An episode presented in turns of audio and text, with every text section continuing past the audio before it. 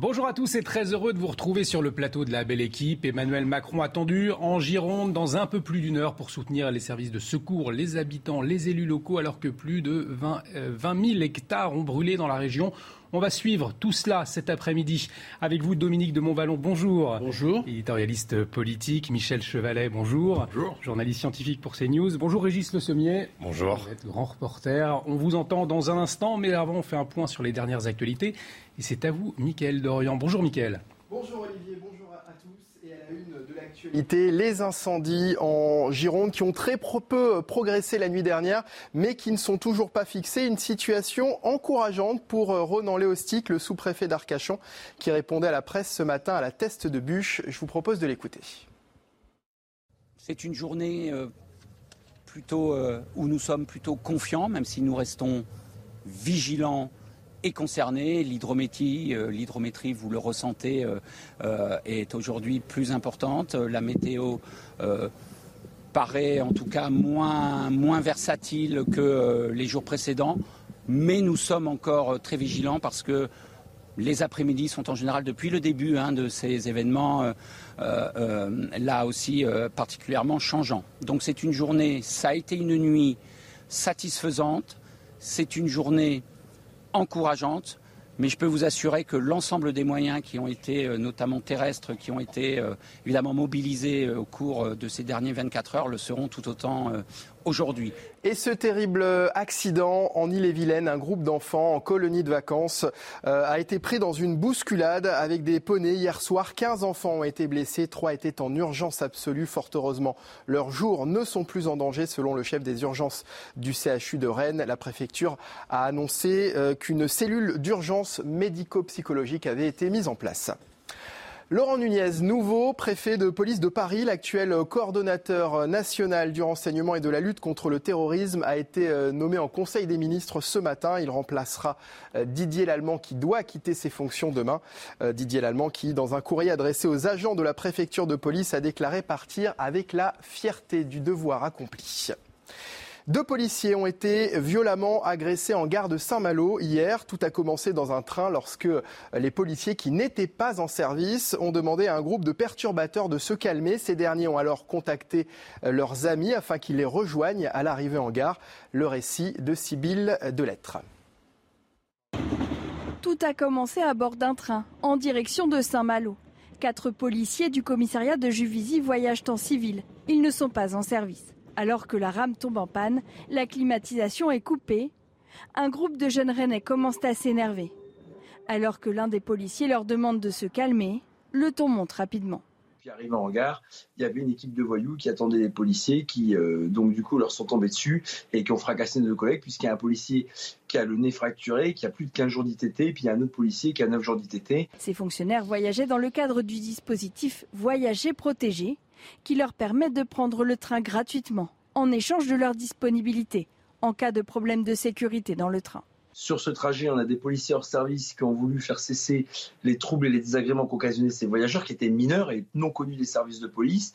Et puis on voit bien que maintenant, pour une remarque qui n'est pas appréciée, pour un sentiment de frustration qui n'est pas euh, assouvi, eh ben, euh, ça peut vite partir en violence euh, haineuse contre nos collègues. Quatre mineurs ont été placés en garde à vue pour violence à réunion sur personne dépositaire de l'autorité publique. Un majeur est également poursuivi pour outrage à agent. Et puis les Rolling Stones en France pour deux concerts exceptionnels. Le premier s'est tenu hier soir à Lyon devant 50 000 personnes. Le concert s'est joué à guichet fermé sous 39 degrés. Mick Jagger, Keith Richards et Ron Wood seront également en concert ce samedi à l'hippodrome de Longchamp à Paris. La belle équipe dans un instant avec Olivier de Kerenfleck et ses invités. Mais d'abord, votre chronique santé présentée par le docteur Brigitte Millot. Retrouvez Bonjour Docteur Mio avec Idéal Audition, spécialiste de la santé auditive accessible à tous. Idéal Audition, vous allez adorer tout entendre.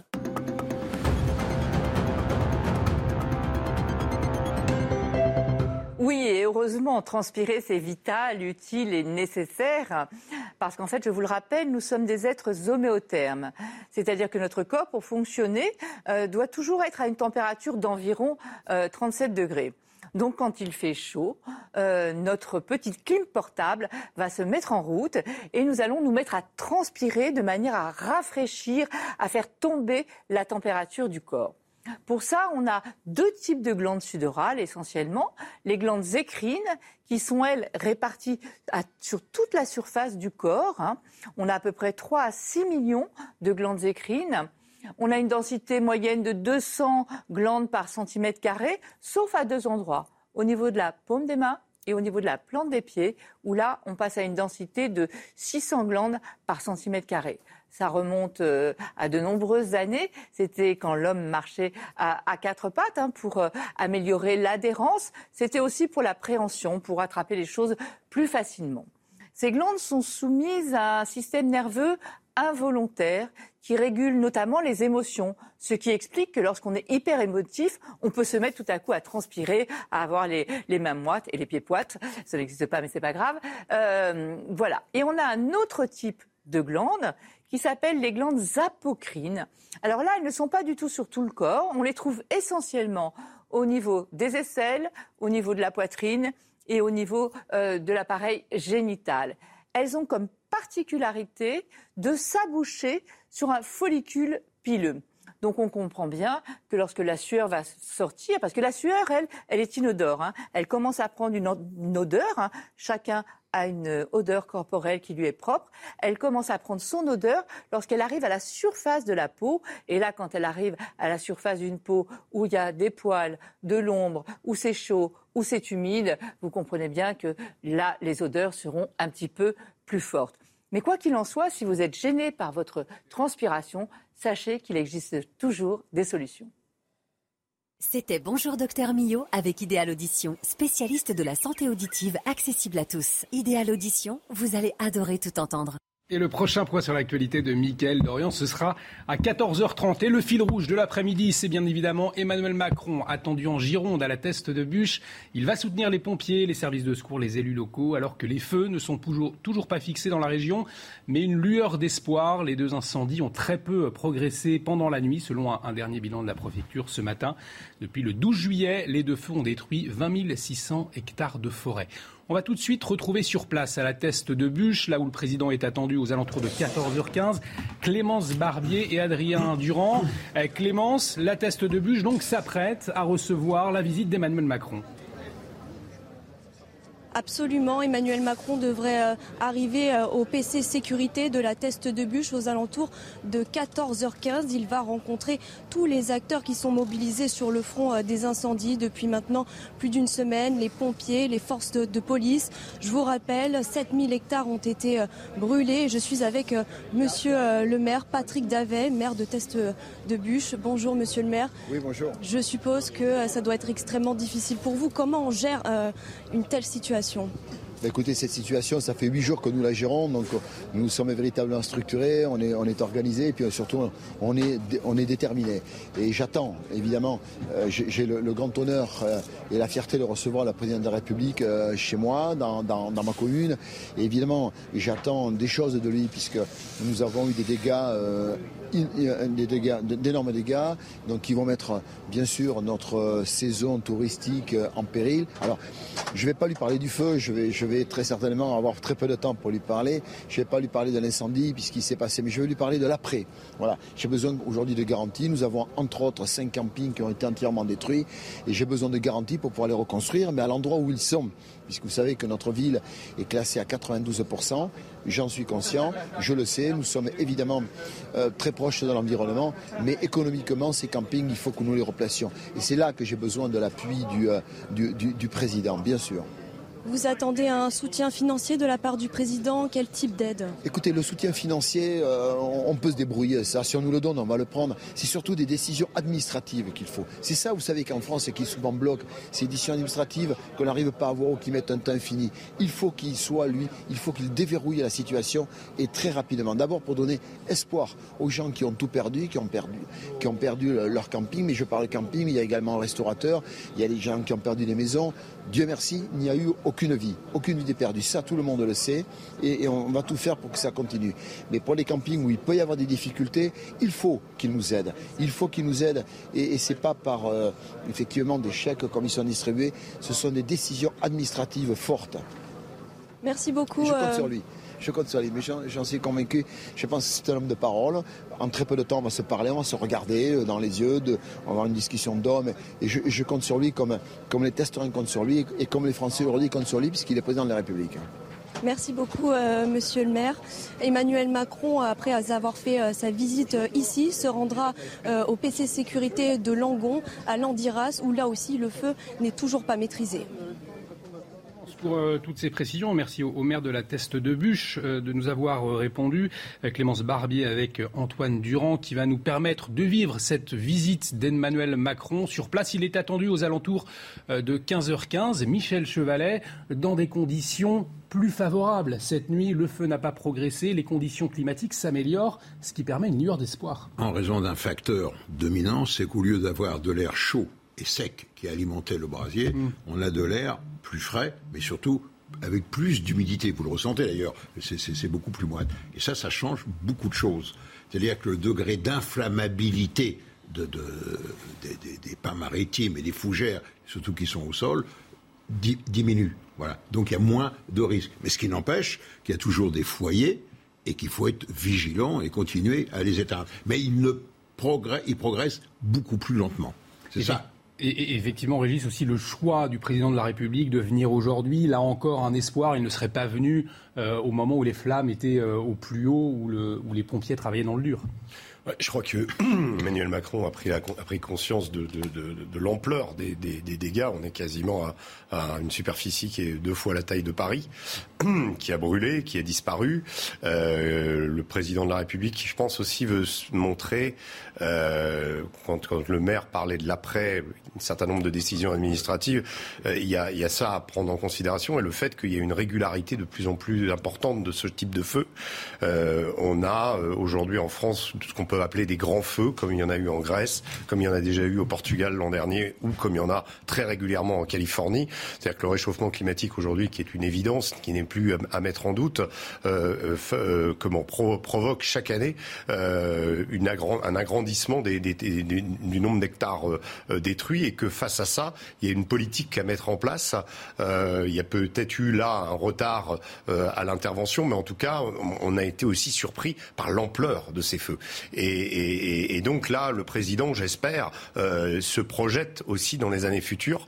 Euh, il n'y a pas simplement reconstruire euh, la forêt, il y a aussi protéger d'autres endroits mmh. et faire en sorte que l'année prochaine, il y ait plus de moyens peut-être au début, euh, en tout cas, et, une, structure mise en place pour réagir peut-être de façon plus rapide et en, tenant compte du facteur, du fait qu'il va falloir s'habituer à ce type de catastrophe. Les moyens, effectivement, on va avoir l'occasion d'en reparler tout au long de l'après-midi. Le président de la République qui vient aussi soutenir les soldats du feu, les pompiers. On va accueillir le lieutenant-colonel Jérôme Bonafou porte-parole des sapeurs-pompiers de France. Bonjour, merci euh, d'être avec nous cet après-midi sur CNews. La visite du, président, euh, elle est aussi réconfortante pour les services de secours, elle était attendue? Bah, Bien sûr qu'elle est réconfortante puisque, euh, vous, vous l'avez dit, ça fait plus de huit jours qu'il y a des milliers de pompiers qui sont mobilisés, non pas que de la Gironde, puisque toute la France a envoyé des renforts. Donc ça fait toujours plaisir lorsque notre autorité et, le ministre de l'Intérieur, avec le président de la République, viennent réconforter le travail difficile des pompiers, puisque on a bien tous compris que c'était une, saison qui allait être difficile, puisque désormais les feux de forêt euh, ne touchent plus que l'arc méditerranéen, mais ont tendance à se déplacer partout sur le territoire national. Et avec des flammes, avec de la, fumée, quels sont les risques pris par, vos collègues, par les, soldats du feu ces derniers jours? Ben, les risques, c'est de se faire prendre tout simplement par le feu, parce que euh, M. Chevalier l'a dit tout à l'heure, donc lorsqu'on a euh, donc euh, des conditions qui sont très défavorables, avec un taux d'humidité qui est très faible, une température qui est très haute et un vent qui est, qui au-dessus de 30 km/h, ce qu'on appelle la, la, règle des 330, hein, moins de 30% d'humidité, plus de 30 degrés et plus de 30 km/h de vent. On a des vents tourbillonnants sur lesquels il faut faire très attention parce qu'on a des sautes de feu qui peuvent donc nous cerner et on peut se faire prendre euh, par, les flammes tout simplement. Alors bien sûr sur, euh, sur un, feu aussi important euh, que ce qu'il y a en Gironde, mais, même ailleurs, on a des blessés, puisque le, feu est une cinétique qui est rapide, donc les, pompiers bougent beaucoup. Donc on peut avoir un pompier qui se blesse en descendant du camion, ne, serait-ce qu'en se faisant une entorse de la cheville ou quoi, mais aussi euh, bon, euh, on, a eu malheureusement des décès, des blessés graves sur, sur les feux depuis qu'il que, y a les feux de forêt en France. Donc aujourd'hui, euh, la, venue de ces autorités est très réconfortante pour nous et aussi montre à quel point ben, toute la nation se mobilise par rapport à, cette problématique des feux de forêt. Je vous propose d'écouter un, pompier. Il a été interrogé ce matin au retour de sa nuit de lutte contre le feu. Écoutez-le. Euh, oui, c'est sûr qu'au bout d'une semaine, euh, elle se fait ressentir. Euh, on organise les équipes pour tourner au mieux. Voilà, c'est pas pas optimal, mais c'est au mieux que l'on peut faire. Donc, ben, tout le monde mouille le maillot, comme on dit chez nous, dans des situations comme celle-là. psychologiquement, ben, ça, tient le coup aussi. et puis il n'y a qu'à regarder autour. Hein. On a un soutien qui est hors norme. Alors de la fatigue, on l'a entendu, mais un, bon état d'esprit, de la débrouillardise aussi pour assurer les, rotations. C'est l'esprit de, cohésion, d'entraide qui permet de tenir dans ces moments difficiles face à ces méga-feux qu'on ne connaissait pas en France Alors vous savez, chez les pompiers, il y a un esprit de solidarité qui est très fort. Euh, y compris sur les feux de forêt, et même pour toute autre catastrophe, hein, quand il y a des inondations euh, ou des coups de vent, il y a la solidarité interdépartementale et donc euh, dès qu'il est demandé des, demandes de renfort, Très souvent, euh, donc, on refuse plus de personnel qui veulent partir. Euh, donc, c'est rare quand on n'a pas assez de personnel qui veut partir. Après, la fatigue alliée, euh, c'est évident puisque c'est un combat non-stop. Hein. Lorsque les, pompiers sont engagés, généralement, ils sont engagés pour 48 heures et après, ils font l'objet d'une relève. Mais vous l'avez dit, donc les pompiers sont là pour protéger non seulement les personnes, mais aussi l'environnement. Ils le montrent aujourd'hui grâce à la forte mobilisation qu'il y a au, niveau national, euh, euh, donc qui ne faiblit pas. Et, c'est la même chose si demain euh, il venait y avoir d'importants feux de forêt dans le sud de la France, comme il y a eu les autres années. Eh bien, tous les collègues du nord de la France ou du milieu de la France n'hésiteront pas à descendre pour, pour venir nous donner un coup de main. C'est ça la force des secours, des sapeurs-pompiers et la solidarité nationale. Alors, on le disait tout à l'heure, la situation semble s'améliorer sur le terrain. Comment ça va, ça va se passer? Les sapeurs-pompiers vont pouvoir souffler, ils vont se réorganiser?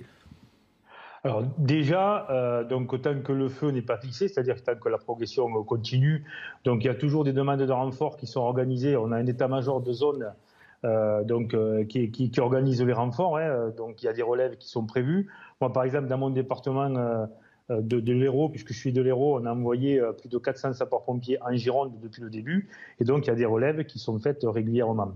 Voilà, donc après, il y aura, lorsque le feu sera fixé, il y aura un logement dispositif, parce qu'il faut bien penser que malheureusement, en Gironde, il n'y a pas que les feux, euh, il y a aussi toute l'activité courante, c'est-à-dire mmh. les gens qui font des malaises, qui ont des accidents de la circulation, ou les feux d'habitation, pour lesquels eh ben, il faut également assurer une permanence et une couverture opérationnelle. Donc tout ça, euh, font qu'il y a des planifications qui sont faites.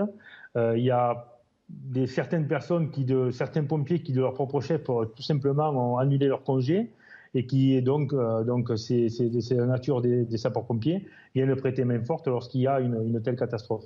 Qu'est-ce que vous attendez comme mot de la part du, président de la République aujourd'hui? Ah, alors, ce qu'on attend d'abord, c'est que ça fait plusieurs fois que la, que la Fédération nationale des sapeurs-pompiers de France euh, donc interpelle euh, les, différentes parties politiques hein, euh, sur la nécessité par rapport au, réchauffement climatique de revoir un peu l'organisation en matière de sécurité civile.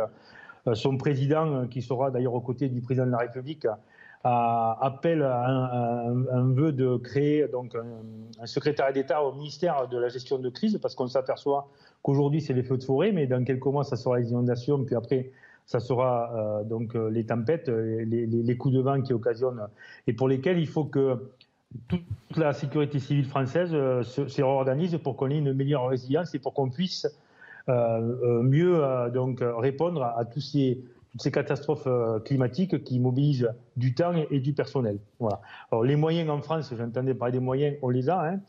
il y a quand même un peu plus de 7000 centres de secours en France, plus de 250 000 sapeurs-pompiers. Euh, le Covid a créé forcément, euh, et comme ce genre de feu, a, créé un peu des, vocations et, donc il y a des gens qui veulent, qui veulent recruter. Donc depuis maintenant quelques années, il y a un grand plan de recrutement, que ce soit pour les sapeurs-pompiers volontaires ou pour les sapeurs-pompiers professionnels. Maintenant, je pense qu'aujourd'hui, la politique de lutte contre les feux de forêt concernait essentiellement l'arc méditerranéen. Mais aujourd'hui, ben, il faudra repenser les choses et pour qu'elles concernent tout le territoire national. Ça a déjà été anticipé puisqu'il y, a une force européenne hein, de lutte contre les incendies de forêt. Là, on a euh, les collègues grecs qui sont venus euh, nous donner un coup de main avec deux avions bombardiers d'eau. Nous-mêmes, la France avait envoyé l'année dernière au Portugal et en Grèce euh, des avions bombardiers d'eau. Donc voilà, c'est tout ça qu'il faut qu'il faut repenser et, peut-être donc voilà donc prendre des, décisions fortes avec notamment la création de, ce fameux ministère de gestion de crise et de protection civile qui devient plus que jamais euh, nécessaire. Merci beaucoup, mon colonel. On vous retrouvera justement tout à l'heure pour suivre. Vous nous aiderez à, décrypter cette visite du chef de l'État. Vous serez avec nous à partir de 15h15. Je vous le rappelle, le président Emmanuel Macron qui se rendra au centre opérationnel de la Teste de Bûche. On l'a entendu, euh, Dominique de, de Montvalon. Premier enseignement, repenser la gestion de crise en France. Oui, je pense qu'il y a euh, euh, une attente légitime et ô combien fondée d'un hommage, il y a d'abord ça, mm. d'un hommage du président de la République, loin des, considérations de politique politicienne, euh, un hommage à tous ceux qui ont permis que le désastre ne prenne pas une ampleur euh, supplémentaire, les pompiers en tête, et au passage, les pompiers en tête d'autant plus que dans toute une série d'incidents marginaux mais violents, euh, certains euh, s'en prennent à eux euh, en telle ou telle occasion. Mm. Je ne veux pas mélanger tout, mais l'hommage qui leur sera, j'imagine, rendu sera, de ce point de vue-là, également ô combien mérité. J'étais frappé de ce que disait tout à l'heure le maire de la Teste. alors, s'il y a, s'il y a des, avantages, un avantage financier, enfin des, engagements financiers qui est pour, pour, relancer la saison et pour, pour, pour, pour tourner la page, euh, il ne dira pas non, évidemment, mais il demandait de réfléchir à l'après. Mm. Et, j'étais frappé, alors il y a plein de choses là-dedans, mais j'étais frappé de ce qu'il a dit, c'est euh, euh, déverrouiller les situations, les situations administratives, les blocages administratifs qui jouent. Alors ça peut jouer au niveau de l'Europe, mais restons en France pour l'instant. Il y a effectivement à, sur ce terrain-là un déverrouillage qui, qui, a un peu commencé, mais qui s'impose absolument. c'est quand même en France, la, la spécialité, enfin une spécialité, nous n'avons pas le monopole, mais une spécialité française que chacun dans son coin, chacun avec des. On, empile hmm. des, réglementations. Il faut jouer collectif et autrement. Michel, euh, effectivement, alors, problème de moyens, on en a parlé. Euh, euh, problème de stratégie aussi à, revoir, un redéploiement différent pour faire face à, ces nouvelles crises qui, ah nous arrivent dessus. Ça remet indépendamment de, la catastrophe que ça représente, euh, il a raison, Dominique, ça remet à plat complètement les choses. Là, il faut retrousser ses manches. Je vais pas dire se mettre autour d'une table et faire une commission, il y en a trop. Mais il faut repenser beaucoup de choses. La, première des choses, le président parlera, c'est il va falloir reboiser. Hum. il y en a pour 50 ans, hein, ce qui s'est passé. Hein, une fois. Les, les, traces seront effacées que dans 30 à 50 ans. Reboiser avec quel type d'espèce? Quelle densité, ménager les voies d'accès, ménager les points d'eau, peut-être refaire les petits canaux qu'il y avait avant, parce qu'on a asséché ce marais, donc le, sol était très sec, alors qu'avant il était humide. Ça change beaucoup de choses, vous disiez pompiers. Vous voyez, il y a, c'est un ensemble. Et puis, sur la répartition des moyens. Et le maire l'a bien souligné, et c'est vrai. des zones qui étaient non vulnérables, comme les Landes, étaient non vulnérables, sont devenus vulnérables. Vous le voyez pour la Bretagne. Qui aurait pu penser d'avoir un incendie Dans les monts d'arrêt, dans le Finistère, on n'y pensait pas, c'est vrai. Qui peut imaginer un jour que la région du Pas-de-Calais ou la région de Lille euh, fasse face à un incendie de forêt?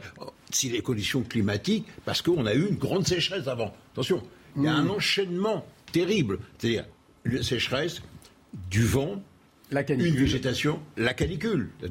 Et puis, la répartition des moyens. C'est-à-dire que les moyens étaient focalisés, c'était la zone la plus vulnérable, c'était évident historiquement, c'est le porture méditerranéen et la Corse, parce qu'il y a toujours deux Canadaires qui sont en, Corse. Cette fois-ci, on s'aperçoit qu'il faut penser à l'Occitanie, et puis pas que l'Occitanie, se dire, mais attendez, ça peut se produire en Bretagne. Donc il va falloir d'autres moyens et mieux les répartir. Vous voyez, ça remet à plat beaucoup, beaucoup de choses. Régis, on a vu euh, des hommes sur le terrain qui ont fait face au feu de manière admirable hein, pendant toutes ces, journées, euh, mais effectivement, peut-être une stratégie globale à revoir.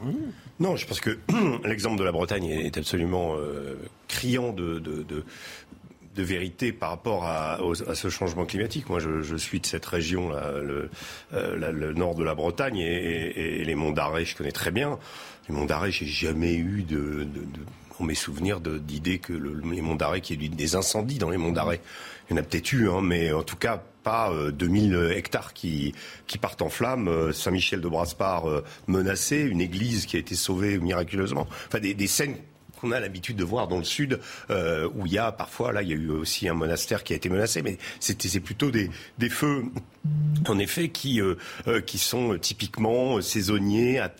Moi, ce qui me, ce qui me perturbe aussi, c'est que j'ai beaucoup couvert en tant que reporter les, les incendies en Californie. Mmh et que même c'était il y a avez fait une comparaison ou pas? Bah oui, il y a dix ans, euh, les incendies en Californie, c'était ce qu'on appelait les, les vents de Santa Ana qui soufflaient, euh, euh comment, euh, qui venaient de la terre en fait, et qui s'engouffraient dans les canyons. Et puis mm. bon, bah, il y avait une étincelle qui partait. le, problème des canyons, c'est que en fait en Californie, vous avez beaucoup de, de villes qui peuvent se construire comme ça très très rapidement. Il y a des, il y a, il y a un lotissement qui arrive, quelqu'un d'autre arrive. C'est la mentalité américaine, c'est de construire un peu, un peu n'importe comment. Il n'y a pas de plan de voilà. Et, et, et ce que je veux dire, c'est qu'à l'époque, c'était il y a dix ans où j'ai découvert ces feux, j'ai vu la ville de San Diego complètement encerclée par les flammes. Quand même une agglomération considérable. Eh bien, aujourd'hui, vous avez des feux plusieurs fois par an. C'est-à-dire vous ne les avez pas simplement pendant la saison euh, estivale, vous les avez euh, parfois au début du mois de janvier. Vous avez des, feux tout le temps en Californie. On y reviendra tout au long de l'après-midi. on n'en est pas encore là en France. Voilà, on, en reparlera tout à l'heure. On, fait une pause et on, se retrouve dans un instant. On va parler sécurité. On suit bien évidemment euh, ce qui se passe à la thèse de bûche avant la visite du président de la République. A tout de suite sur CNews. De retour sur le plateau de la belle équipe avec Dominique de Montvalon, Michel Chevalet, Régis euh, Le Sommier. On parle bien évidemment de cette visite d'Emmanuel Macron attendue à la teste de bûche aux alentours de 14h15. On va parler sécurité également dans un instant, mais tout de suite on fait un point sur les dernières actualités. C'est avec vous mon cher Michael Dorian. Changement de stratégie pour la Russie, le chef de la diplomatie russe a affirmé que les objectifs militaires en Ukraine ne se limitaient plus uniquement à l'est du pays. Moscou vise désormais d'autres territoires. Ce ne sont plus seulement les républiques populaires de Donetsk et du euh, Lugansk, ce sont aussi les régions de Kherson et Zaporizhia et une série d'autres territoires, a déclaré Sergei Lavrov. Limiter le chauffage de certains euh, bâtiments, inciter les entreprises à réduire leur consommation ou encore reporter la fermeture prévue de centrales nucléaires. L'Union européenne a dévoilé ce mercredi son plan pour passer l'hiver et surmonter la chute des livraisons de gaz russe. Bruxelles doit notamment demander aux États d'adopter des mesures contraignantes pour limiter à 19 degrés le chauffage et à 25 degrés la climatisation dans les bâtiments publics et commerciaux. Et puis les soldes d'été sont déjà terminés et le bilan est décevant pour les commerçants. À noter une baisse d'activité en magasin de 10% par rapport à 2019, ajoutée à une baisse de la fréquentation. Pour le directeur général de l'Alliance du commerce, les clients ne consomment plus comme avant depuis la crise sanitaire. Merci mon cher Mickaël. Prochain point sur l'actualité avec Mickaël Dorian, ce sera à 15h, euh, juste avant le déplacement du président de la République. Son arrivée est prévue à 15h15 à la teste de bûche. On va suivre ce déplacement bien évidemment tout au long de l'après-midi euh, avec nos, invités dans la belle équipe. On va aussi parler euh, sécurité dans un instant, mais tout de suite on va faire un détour par la teste de bûche. Justement, on va retrouver Clémence Barbier. Clémence, alors comment se, se prépare les habitants, les services de secours, euh, les élus également à cette visite d'Emmanuel Macron Eh bien, Olivier, nous avons pu euh, discuter avec euh, les bénévoles, euh, les pompiers, tous les acteurs mobilisés sur le terrain des incendies qui durent déjà depuis une semaine. Nous avons également discuté avec le maire de la Teste de Bûche, Patrick Davé. Il nous disait qu'il allait faire part au président de sa volonté de reconstruire au plus vite les cinq campings qui ont été détruits par les incendies car la, la période touristique est menacée. Alors le président devrait arriver, vous l'avez dit, aux alentours de 15h15. Il ira ensuite au PC sécurité de Langon euh, à Landiras, où là aussi euh, cette zone a été fortement sinistrée. Merci beaucoup euh, Clémence pour ces dernières informations. Clémence Barbier avec Antoine Durand, je vous le disais, on, va suivre hein, tout au long de l'après-midi avec vous, mais peut-être un mot on parle beaucoup de ces campings, ces cinq campings qui ont été brûlés. Alors il y a le désastre de la nature, mais aussi ces campings symboles des Français en vacances également. Ça, nous touche également pour ça, Régis je pense que oui, euh, dans l'imaginaire des campings, d'ailleurs, celui où a été tourné euh, le film, d'ailleurs, a été euh, en partie détruit. Il y, a, il y en a d'autres aussi de, de, de, cette région. Bah oui, c'est toute une, tout un imaginaire de vacances, en fait, qui est anéanti. Et en plus, encore une fois, comme le disait Michel tout à l'heure sur la question de la forêt des Landes, c'était quand même des zones où relativement peu touchées, même s'il y a eu aussi des, des incendies, mais on n'était pas habitué à les voir dans ces coins. On n'était pas habitué à les voir de cette ampleur. il y a eu des incendies terribles par le passé, mais mais encore une fois, il faut insister sur la récurrence de ces phénomènes et le fait qu'il va falloir s'y habituer. Donc, forcément, prendre des moyens différents et fonctionner de façon différente de ce qu'on a fait jusqu'à présent. Peut-être un mot, Michel, avant de parler de sécurité. À Paris, on a senti hier euh, la, fumée qui venait de. Euh, euh, C'est incroyable, ça n'était jamais arrivé. en fait, ce qu'on a senti, enfin, juste poussé par le, les vents du sud de la masse d'air, c'est si vous sentiez la fumée, c'est pas la fumée, vous sentiez les particules fines, c'est-à-dire dues à la combustion. Et c'est celle-là donc, vous voyez, quand on vous, euh, on vous dit attention aux particules fines, Attendez, mais là, là on, Air Paris, on ne l'entend pas. Il y avait un flot de particules fines, et c'est celle-là que vous inhalez et qui vous donne l'odeur de bois brûlé. Moi, je, je, je, confirme modestement, nous nous exprimons depuis Paris, hein, je dis ça pour les spectateurs qui nous suivent euh, d'ailleurs. Mais en Dordogne aussi, ils les ont sentis dans plusieurs régions. C'était incroyable, c'était incroyable. Et il y a un nombre considérable à Paris, dans la région parisienne et au-delà, j'imagine, hein, je, parle de ce que j'ai vécu, entendu et senti, euh, de gens qui ont téléphoné, qui se sont renseignés, qui sont descendus au pas de l'immeuble pour essayer de trouver le gardien, pour dire mais qu'est-ce qui se passe? Est-ce qu'il y a le feu? Est-ce qu'il y a le feu? Non, c'est pas, c'est pas une petite impression. Et c'est une impression absolument sans précédent. Euh, jamais, jamais jusqu'ici on a eu. Et quand on nous dit après, euh, ce, que je crois tout à fait, mais ça vient, ça vient de la Gironde. Ce sont les, nuages. Euh, Michel, tu confirmes On est, en tout cas, on est tous dans le même bateau, si je puis dire. Hein. Et pour le coup, à Londres, il y a eu un incendie aussi, mm. tout à fait inhabituel, aux, portes de Londres. Donc, moi, j'ai jamais entendu non plus d'histoire d'incendie aux portes de Londres. Hein. C'est du jamais vu comme dans la Bretagne, on en parlait dans, les, mondes d'arrêt tout à l'heure. De toute façon, on, va en reparler longuement hein, de, ces incendies. Je vous propose maintenant euh, de revenir sur ces propos du député euh, du Rassemblement national Julien Audoul lors des questions au gouvernement euh, à l'Assemblée nationale, alors que plusieurs attaques au couteau ont eu lieu euh, dans plusieurs villes le week-end dernier. Alors entre autres, il y a eu trois jeunes tués à Angers, une rixe à Amiens la veille, un homme poignardé le soir même dans la Drôme ou encore un autre à Metz pour le 14 juillet. Le député Anne Julien Audoul l'a affirmé, la France est devenue un coupe-gorge. Les précisions de Marie Conan. Ce n'est plus un sentiment, ce n'est plus un fantasme, N'en déplaise à votre collègue, M. Éric Dupont-Moretti, la France est devenue un coupe-gorge. Un coupe-gorge, c'est avec ces termes que le député du Rassemblement national, Julien Audoul, a qualifié le bilan en matière de sécurité du gouvernement. À Angers, Amiens, Metz, Loriol-sur-Drôme et Sérignan, six personnes ont été attaquées au couteau, égorgées, massacrées lors du week-end du 14 juillet. Mais alors, l'insécurité a-t-elle augmenté en France ces dernières années? Oui, en termes de coups et blessures volontaires. En cinq ans, ces délits ont presque augmenté de 50% pour atteindre un pic de 306 700 en 2021. Augmentation également pour les homicides, mais cette fois-ci un peu plus modérée. En 2017, on en comptait environ 900 par an. Quatre ans plus tard, ce chiffre est monté à 1000. La hausse la plus importante reste celle des violences sexuelles, dont les chiffres ont doublé en cinq ans. Ces données sont néanmoins à nuancer selon les associations car il y a aujourd'hui plus de femmes qui osent déposer plainte. Et François Bersani, porte-parole unité SGP euh, Police Île-de-France, nous rejoint. Bonjour François, merci euh, d'être avec nous en direct sur CNews. Je vous donne la parole dans un instant, mais avant, un tour de table, messieurs, et je vous pose cette question à brûle pour point. La France est-elle devenue un coupe-gorge, Dominique de Montballon? Ce n'est pas mon vocabulaire, ça ne le sera jamais. Je pense que Julien Audoul, qui appartient, je, reconnais que c'est un peu facile, mais je l'assume par avance, à l'aile très droitière du Rassemblement national a pris des leçons en matière de formulation de, ces analyses. C'est chez ceux qu'il combat d'habitude, c'est-à-dire les amis de Jean-Luc Mélenchon. Tout conflictualisé et utilisé, ou, Mathilde Panot, utiliser un vocabulaire euh, qui effectivement ne, fait que quoi qu'ils disent, ça ne passe pas inaperçu.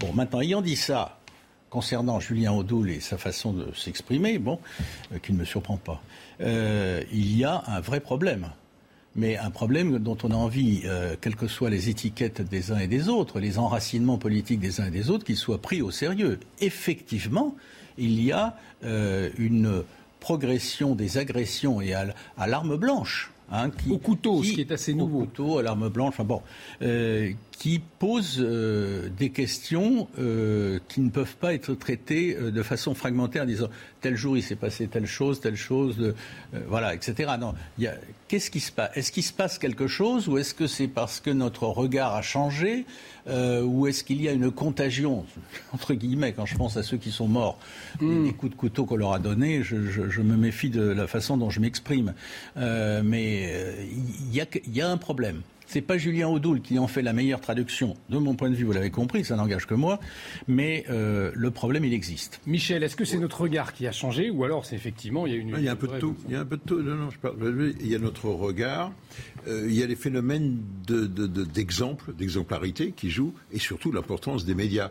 C'est-à-dire qu'il y a, attention, il faut faire très attention, il y a beaucoup de choses dont on ne, qui existaient, qui ont existé, et dont on ne parlait pas ou on n'avait pas connaissance. Il faut faire très attention. C'est le, cas typique étant les agressions sexuelles. Hmm. On a toujours eu. Et peut-être. Là, elles sont, elles, sont, en augmentation parce que peut-être la parole des femmes aussi s'est libérée. Oui, oui, oui, mais c'est donc un phénomène de hmm. communication. Voilà. Fort heureusement. Non, mais fort heureusement. Mais ça fait qu'elles auraient une amplification des choses. Et donc ça fausse les données statistiques. Il faut faire très attention.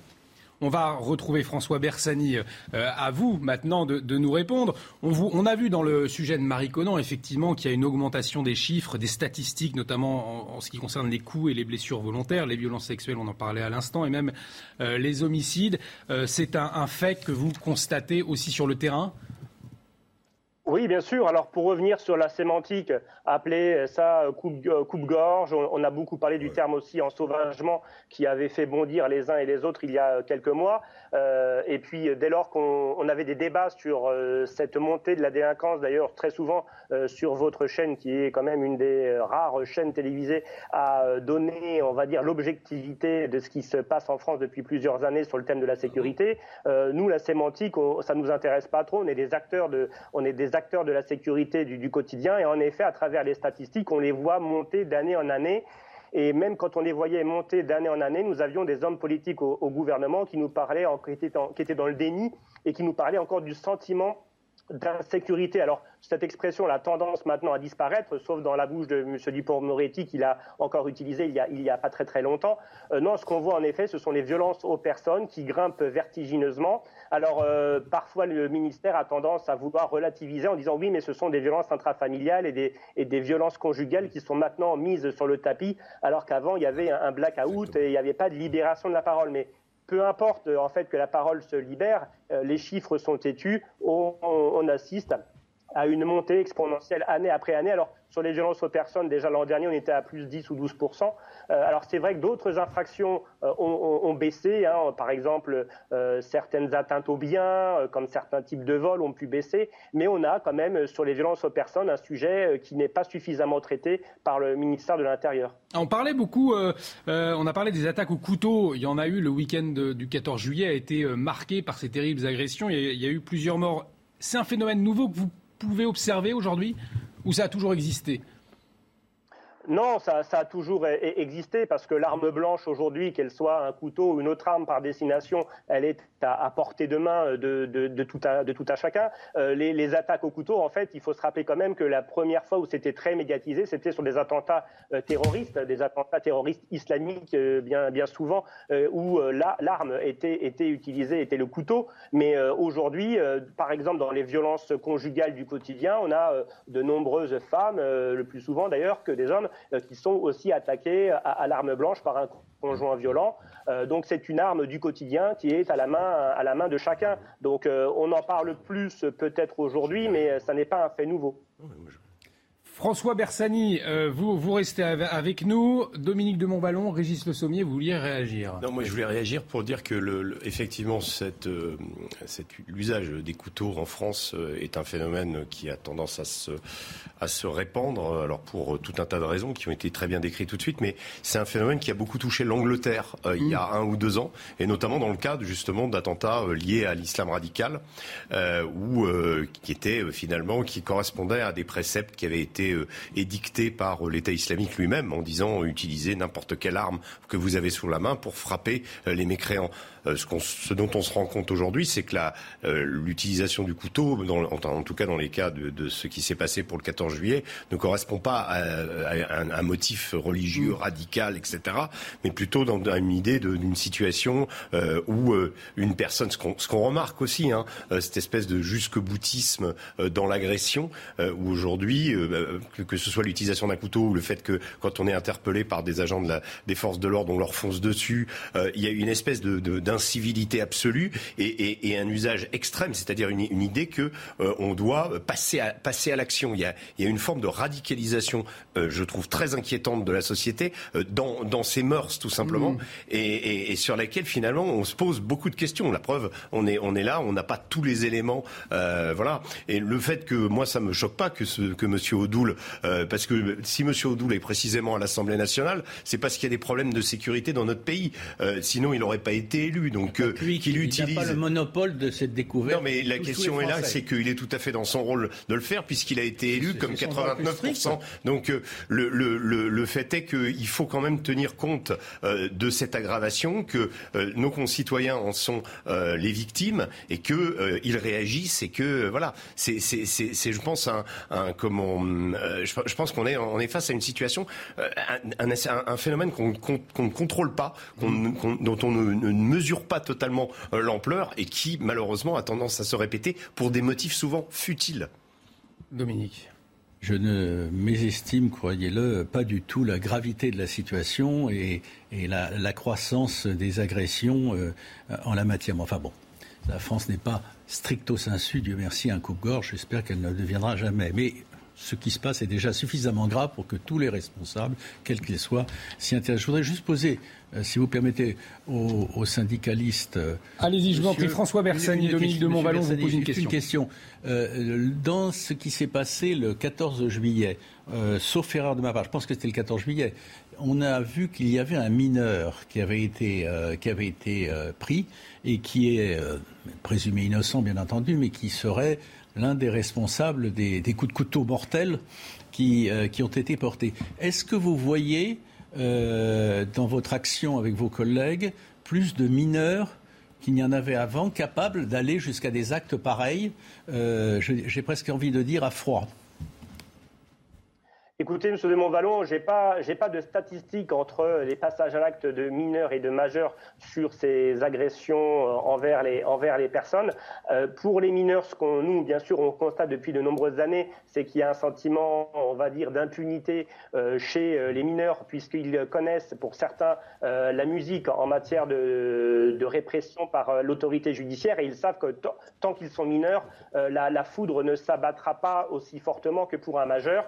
Donc, certains qui ont déjà connu les affres de la justice euh, savent qu'ils euh, ne risquent pas grand-chose. Et même avec le nouveau code pénal des mineurs euh, dont a fait la promotion le ministre de la Justice, ça n'a pas résolu grand-chose. Mais après, vous faire une proportion des attaques entre les mineurs et les majeurs, je ne saurais vous le faire à, à leur, à leur vous restez avec nous, François Versani, puisque la gendarmerie, qui assure en grande partie la sécurité de, nos campagnes, a présenté aujourd'hui son rapport. Un constat, une augmentation des violences envers les gendarmes, mais aussi une augmentation de l'usage des armes, notamment euh, liée à des refus d'obtempérer. On écoute les précisions de Mario Bazac. En 2021, les gendarmes ont fait usage de leurs armes à 88 reprises. Un chiffre en augmentation de 19% sur un an même s'il reste stable ces dix dernières années. Cette augmentation sur une année est à rapporter aussi au nombre d'agressions subies par les gendarmes, qui, elles aussi, ont augmenté de 110% en dix ans. De même que le refus d'obtempérer, j'observe que nous avons une progression de 19% entre 2018 et 2021. Les gendarmes doivent faire face à un refus d'obtempérer toutes les 37 minutes. L'an dernier, ils ont été confrontés à 13 690 refus d'obtempérer et ont fait usage de leurs armes à 44 reprises. Il y a une augmentation qui est, constante, euh, qui est vraiment euh, préoccupante. Euh, et moi, ce qui m'interroge et qui me dit mais comment on peut accentuer la formation de nos personnels pour qu'il n'ait pas recours à l'usage des armes pour essayer d'arrêter ces véhicules. L'an dernier, 3027 gendarmes ont été blessés en mission, dont 1883 suite à une agression physique. Régis, en disant les agressions contre les gendarmes ont augmenté de 110% et les agressions avec armes de 323%. Je le disais, la gendarmerie qui protège nos campagnes, donc ça veut dire que nos campagnes, au fond, ne sont plus un havre de paix aujourd'hui. Non, ça c'était, enfin, toute violence confondue. On sait que là, n'y a plus d'endroits en France, même euh, les petites, les petites villes, les petits bourgs euh, où on, ne voit pas de, comment euh, de, de, faits de violence euh, extrêmement graves. Euh, tout à coup, à, une époque, on avait l'habitude de voir, certes, c'était certaines banlieues qui étaient, mm. que ce soit Vaux-en-Velin, en banlieue ou, le, ou, le, 93. En général, c'était toujours sectorisé autour de Paris, Marseille, dans, dans quelques grandes villes. Aujourd'hui, là, depuis deux trois ans, on voit ce, on voit sur le, paysage français Rive-sur-Gier, par exemple. Je me souviens de cette agression où des, des gendarmes étaient venus simplement pour demander à des jeunes de, euh, de rentrer chez eux après un, un, comment, une fête. Euh, un des gendarmes avait fini dans le coma. Euh, voilà, dans un tout petit village dont personne n'avait entendu parler pour, pour, des termes de sécurité. Et, et, et, pour ce qui est, moi je voulais juste revenir sur une, un, un, détail. Le, le, sujet que vous avez montré tout à l'heure euh, sur l'agression dans le train pour à, à, Saint-Malo, il s'agissait de mineurs. Il s'agissait de mineurs qui, pour une histoire, pour, pour, pour vous dire la futilité du prétexte, c'est-à-dire pour une histoire de climatisation qui tombe en panne, euh, un gendarme vient, un comment, un policier vient intervenir pour leur dire de se calmer. Ils, font, ils organisent un véritable guet-apens à l'arrivée. Euh, ils préviennent leurs amis. Ils préviennent leurs amis. Alors, pour casser la gueule des policiers. Ces policiers. il s'agit de mineurs. Voilà. Ces policiers étaient euh, en civil, voyageaient, mais gratuitement, puisqu'il y a, y a eu un échange depuis le début janvier 2022. Une sorte de surveillance. voilà, voyage gratuitement en échange d'une surveillance. Et c'est vrai que cette ligne TER Rennes-Saint-Malo, elle n'est pas forcément réputée pour être euh, une des lignes les plus dangereuses de France, a priori. Imaginez. Donc, pas, mais ça veut dire... le fait qu'ils voyagent gratuitement ne change strictement rien à l'affaire. Les, policiers, oui. Pour, vous, ça change rien. Bah, euh, ce, qui, est fantastique, ça veut dire que si les mineurs, si ces mineurs-là agissent de cette façon-là, peut-être qu'ils ont aussi dans l'idée qu'ils, ne risquent pas de sanctions euh, et qu'ils peuvent régler leur compte comme ça, de façon euh, impunie, comme ça, et en se disant bah, finalement, on sortira du commissariat et, on va se venger. Mais le prétexte est complètement incroyable. Et, aujourd'hui, ce qui, ce qui m'inquiète dans notre société, c'est justement de voir que sur n'importe quel prétexte, un, regard de travers, on peut tuer quelqu'un et, que ce soit au couteau, que ce soit euh, en, lançant sa voiture. Euh, voilà, les, actes, euh, les policiers comment nous rapportent en permanence des actes d'incivilité et surtout des actes de refus d'obtempérer. Mmh. Mmh. C'est incroyable, c'est devenu quelque chose de quotidien. Alors Ok, il y a les réseaux sociaux aussi qui permettent de les mettre en, en image. Faut pas oublier non plus que ça, il n'y avait pas ça avant. Et donc la multiplication et l'ultra-violence, parfois, on la voit devant nous. Donc ça a tendance, en effet, soit à faire des phénomènes de, duplication, c'est-à-dire que euh, certaines cités, par exemple, euh, vont euh, rivaliser avec d'autres dans leurs attaques de policiers. Ça, s'est vu en jouant des réseaux sociaux. Et puis surtout, ça donne aussi un climat de peur qui est peut-être encore plus exacerbé. François Bersani, on a donc vu la, la, gendarmerie qui voit ses, ses militaires de plus en plus agressés depuis dix ans. On imagine, idem dans la police nationale. Oui, il faut rappeler que la, gendarmerie, elle couvre 80% euh, du territoire euh, français euh, contre 20% en superficie pour la police nationale, mais que la gendarmerie par contre, on n'a affaire qu'à 20%, c'est une bascule, 20% hein, des crimes et délits, là où la police nationale en gère 80%. Et c'est vrai que dans les, dans les croyances, ou en tout cas dans certains discours même d'hommes politiques, on nous disait souvent, oui, les gendarmes sont un peu protégés en zone périrurale ou rurale, parce qu'ils ont une, autre approche, euh, une autre approche de la sécurité que la police, ils sont plus paternalistes, ils sont plus identifiés auprès de leur population, le lien police, enfin, le lien gendarmerie-population était euh, soi-disant euh, plus fort, plus détendu quand le lien euh, police-population, qui était en effet lié à des tensions dans les grandes villes. Et eh ben aujourd'hui, on s'aperçoit, qu'avec ces, ces, nouvelles statistiques, le lien en fait force de sécurité intérieure dans son ensemble population, eh bien, ne s'arrange pas euh, même dans les zones les plus euh, reculées du territoire ou dans les zones couvertes par la, gendarmerie, aujourd'hui, il y a en effet une espèce de banalisation des attaques contre euh, les forces de l'ordre. On a fait beaucoup de débats sur votre chaîne sur les refus d'obtempérer. Aujourd'hui, pour échapper à d'éventuelles poursuites, que vous soyez au fin fond d'un département rural de France ou dans une grande métropole, vous tous les risques. Merci beaucoup François Bersani d'avoir été avec nous dans la belle équipe. François Bersani, porte-parole unité SGP Île-de-France. On va suivre l'arrivée du président de la République. Il doit arriver aux alentours de 15h15 à la teste de bûche au centre opérationnel pour soutenir euh, les pompiers. On est sur place avec nos équipes, toujours avec euh, Dominique de Montvalon, Michel Chevalet, Régis Le Sommier qui nous accompagneront pour suivre cette visite. On marque une pause. À tout de suite sur CNews. De retour sur le plateau de la belle équipe, on va suivre en direct la venue du président Emmanuel Macron dans quelques minutes, attendu à la teste de bûche alors que euh, les feux ont sévi en Gironde. On en parle dans, un instant, mais avant on fait un point sur les dernières actualités. C'est avec vous, Mickaël Dorian. Rebonjour mon cher Mickaël. Rebonjour Olivier, bonjour à tous. Et à la une de l'actualité cet après-midi, la personne mise en garde à vue euh, lundi dans l'enquête sur l'origine du feu toujours en cours à Landiras a été euh, libérée. Elle a été remise en liberté cette nuit à 1h du matin. Les expertises analysent des éléments recueillis et auditions réalisées la mettant hors de cause, a précisé euh, le parquet de Bordeaux dans un communiqué. Le parquet avait annoncé vendredi privilégier la thèse criminelle pour expliquer le déclenchement de cet incendie. 23 départements de la façade est du pays sont en vigilance orange canicule et orage. À noter que parfois les deux phénomènes météo sont réunis et globalement le temps est orageux sur le nord-est du pays et encore chaud sur la façade est. Dans le reste de l'actualité, en Espagne, plus de 500 personnes sont mortes en raison de la canicule. Déclaration du Premier ministre espagnol Pedro Sanchez lors d'un déplacement en Aragon, région du nord du pays touchée actuellement par un incendie. Gazprom continuera de remplir ses obligations. C'est ce qu'a déclaré Vladimir Poutine hier euh, lors d'une conférence de presse à Téhéran. Une annonce qui intervient alors que les livraisons vers l'Europe baissent avec le conflit en Ukraine. Ces dernières semaines, Gazprom a réduit ses livraisons de gaz de 60%. Je vous propose de regarder ce sujet de Mathurio. Vladimir Poutine a toujours la main sur le robinet du gaz. Mais il l'assure, la Russie tiendra ses obligations auprès des fournisseurs européens. Gazprom a rempli, continue de remplir et remplira pleinement ses obligations si quelqu'un en a besoin. Pourtant, depuis le 11 juillet, le géant a réduit ses livraisons de 60% via le gazoduc Nord Stream 1. L'argument invoqué par Moscou, un cas de force majeure avec la maintenance de plusieurs turbines de Gazprom au Canada. Le transit est censé reprendre demain. Problème, les sanctions économiques du gouvernement canadien contre la Russie empêchent le retour de ces turbines en Europe. Une dérogation pour l'une d'elles a finalement été accordée dimanche dernier. Face à ces incertitudes techniques et aux tactiques de Vladimir Poutine, l'Europe se prépare au risque d'être privée totalement de gaz russe. Selon le FMI, dans un scénario du pire, une coupure totale provoquerait cet été des pénuries régionales, des prix très élevés et un rationnement dans certains pays.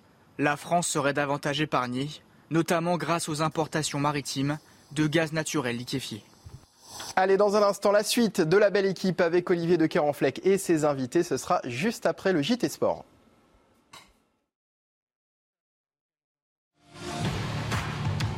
Regardez votre programme avec Sector, montre connectée pour hommes. Sector, no limits.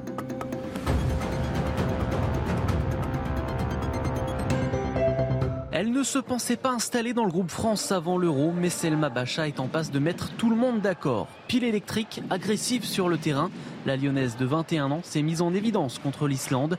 La confiance de toute l'équipe lui permet de s'épanouir. J'ai un, stress, mais un, bon stress, parce que euh, ici, euh, j'ai un, staff et mes coéquipiers me mettent dans les meilleures conditions pour avoir confiance. Et après, comme euh, je l'ai toujours dit, j'ai des qualités et je les mets au sein, au sein de mon équipe. Donc quand tout le monde a confiance en moi et, moi de même, ça peut que aller. Bacha est en balance avec Sakina Karchaoui au poste d'arrière gauche. Elles se connaissent bien pour avoir joué ensemble à Lyon et elles préfèrent se tirer vers le haut que dans les pattes. Au quotidien, on s'entend super bien et quand j'ai des questions, euh, je vais lui poser pour que, que je progresse aussi. Mais en tout cas, j'en suis très ravie parce que cette relation, elle est vraiment saine et ça me fait du bien. Corinne Diacre finira même peut-être par les associer car celle qui a gagné sa première Ligue des Champions à 17 ans peut évoluer un cran plus haut et elle souhaite se mettre au service du collectif. Dans cette équipe de France, on, en parle souvent, mais, c'est réel, il y a cette euh, grosse force collective et euh, beaucoup de joueuses qui sont polyvalentes. Donc euh, on essaie de donner le maximum quand on est sur le terrain et rendre service à l'équipe. Pour Selma Bachal, l'objectif est simple, gagner 7 euros. Après tout, elle l'a déjà fait il y a 3 ans avec les moins de 19. Mais pour cela, il faudra déjà battre les Pays-Bas, tenant du titre, samedi soir. Vous avez regardé votre programme avec Sector, montre connectée pour hommes. Sector, no limits.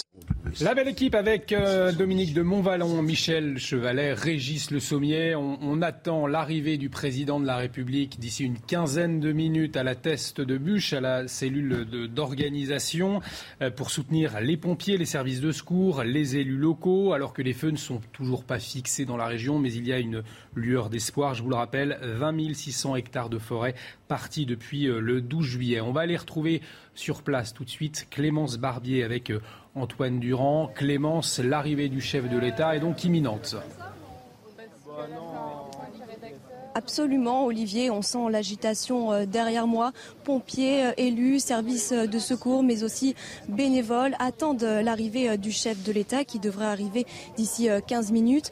Le président va discuter avec tous les acteurs mobilisés sur le front des incendies qui durent déjà depuis une semaine. Ici à la Teste de Bûche, très touché par les incendies. Et on le sait, cette visite est symbolique. Hein. Beaucoup d'élus, je pense notamment à Patrick maire euh, de la Teste de Bûche, qui pour lui, la priorité est de reconstruire les campings qui ont été dévastés, mais aussi les pompiers qui vont sans doute discuter euh, avec le président du moyen des moyens supplémentaires qu'il pourrait euh, obtenir.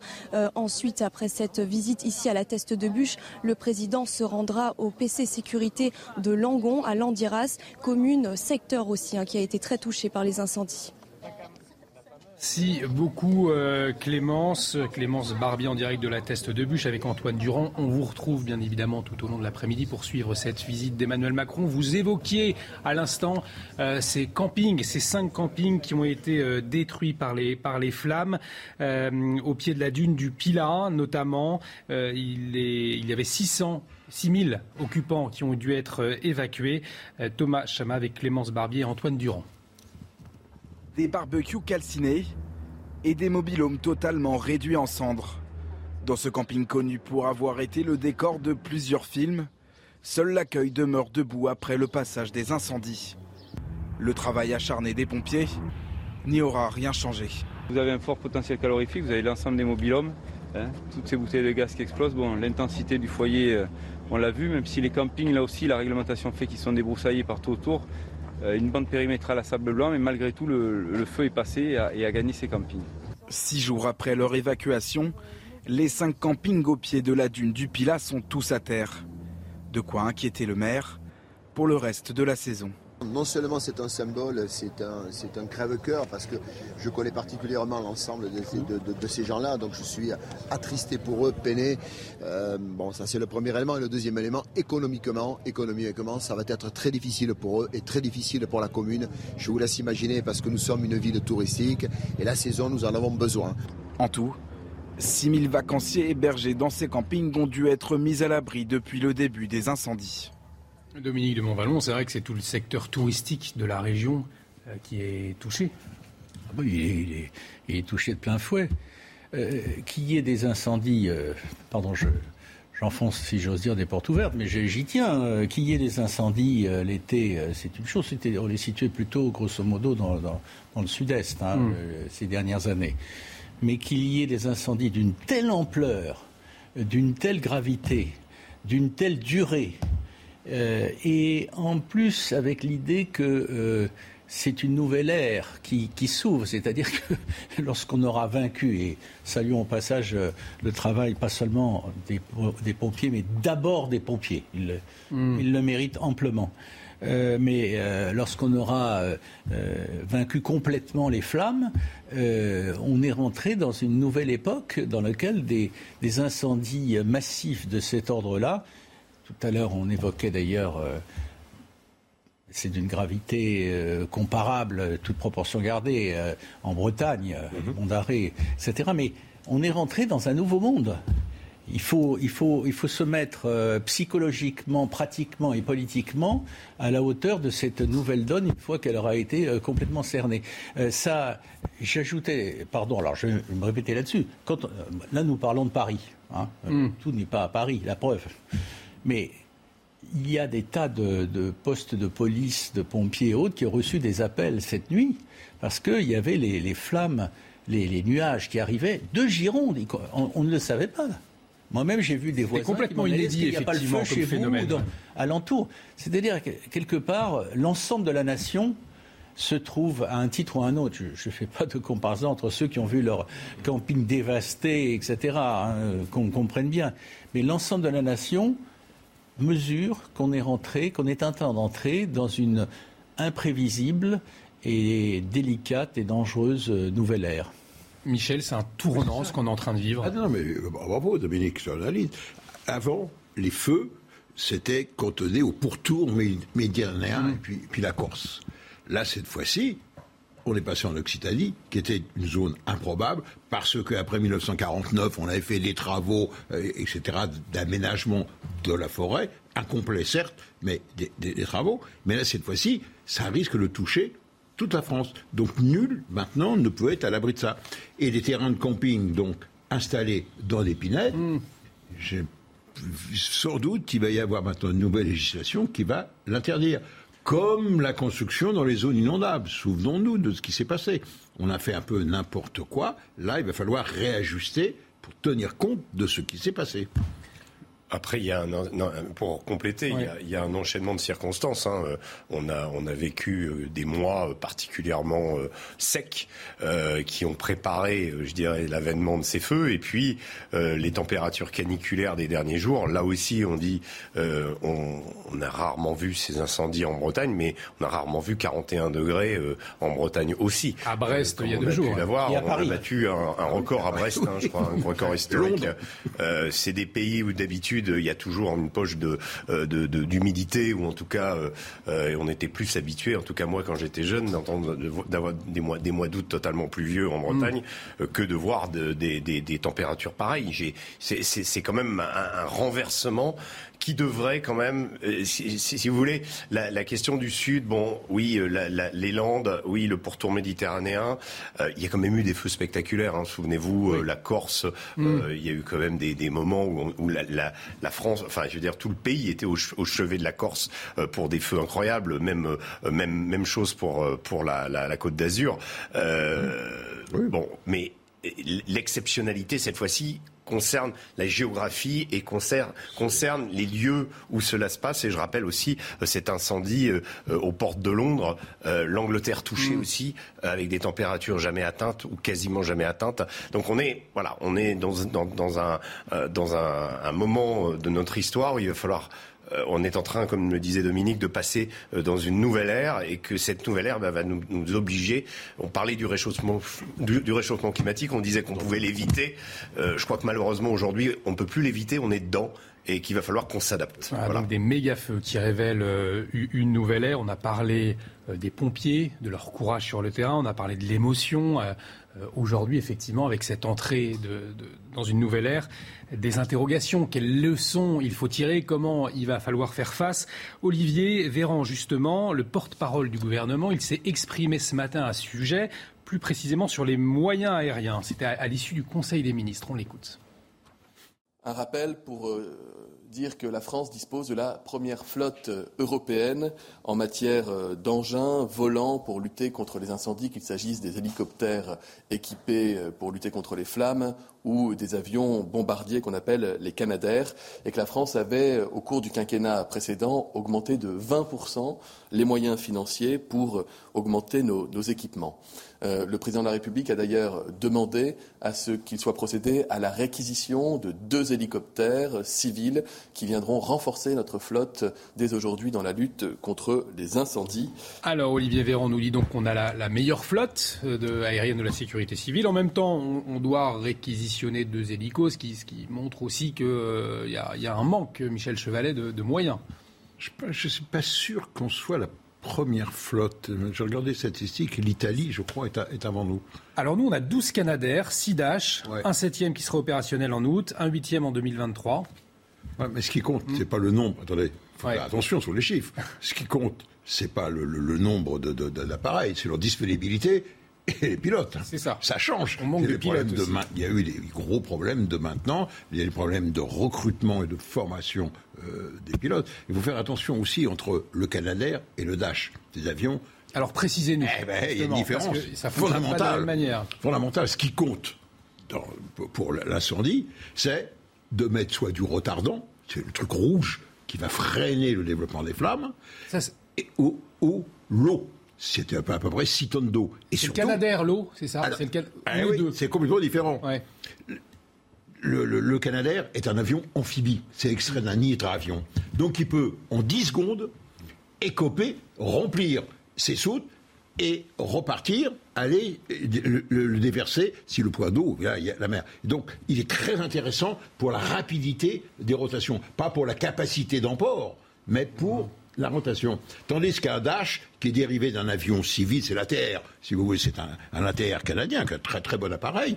Lui, on lui, a, mis une grosse soute dessous, mais qu'on va remplir, il est obligé de se poser sur une piston dure, il va aller sur un point, et on va connecter les tuyaux, certes très rapidement, et on va remplir la soute de retardant et non pas d'eau. D'accord. Voilà, c'est hmm. deux actions complètement différentes. Mais pour l'action, disent les pompiers, immédiatement sur un feu, c'est le, le, qui est pourtant un vieil appareil de conception, donc a été modernisé, maintenant il a, les il a les turbines et non plus les moteurs à piston, l'avionique a changé, l'aérodynamique, il a été considérablement amélioré. Mais ça reste un engin le meilleur engin pour ce type de travail. On va écouter, juste avant de vous, entendre, euh, Régis et, Dominique, on va écouter Jean-Luc Glaise. Il est président du service départemental d'incendie et de secours en Gironde, justement à propos des moyens et du déploiement de ces moyens.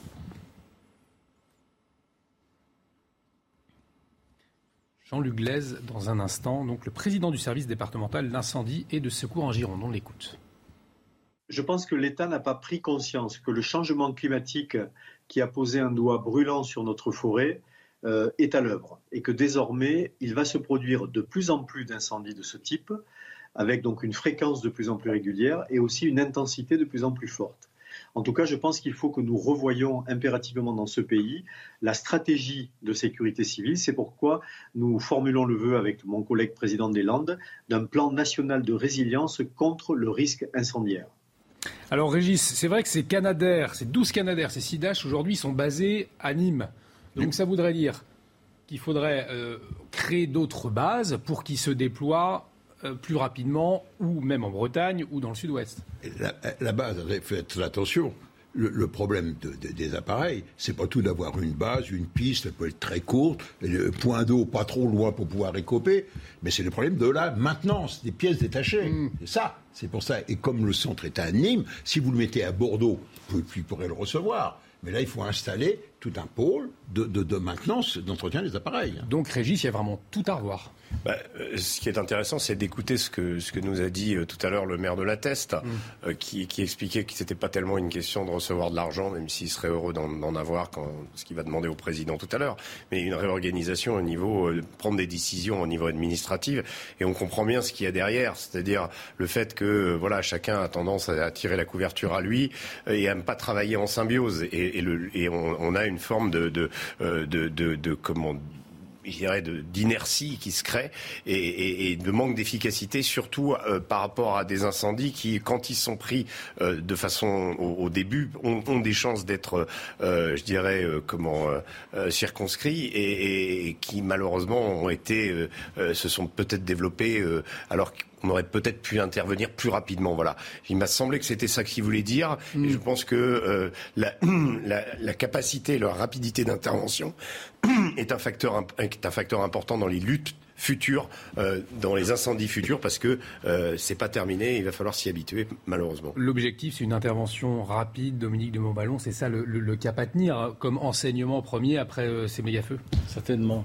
Si vous permettez, je voudrais ajouter un autre angle complémentaire, complètement différent, un peu plus psychologique. Mhm. Je pense, au moment où nous parlons ici, euh, et j'ai des expériences concrètes en tête, mais, mais tout le monde en a, aux familles. Non, parce que je voyais le, sous-titre, les professionnels du tourisme euh, désorientés ou complètement, ils savent plus. Non, mais il y a, tous les riverains, c'est un choc. Aux familles qui, qui, prévoyaient ou qui prévoient toujours, il faut, je parle mm. pour les années qui viennent, hein, euh, d'emmener leurs enfants, ils organisent d'emmener leurs enfants à tel ou tel endroit.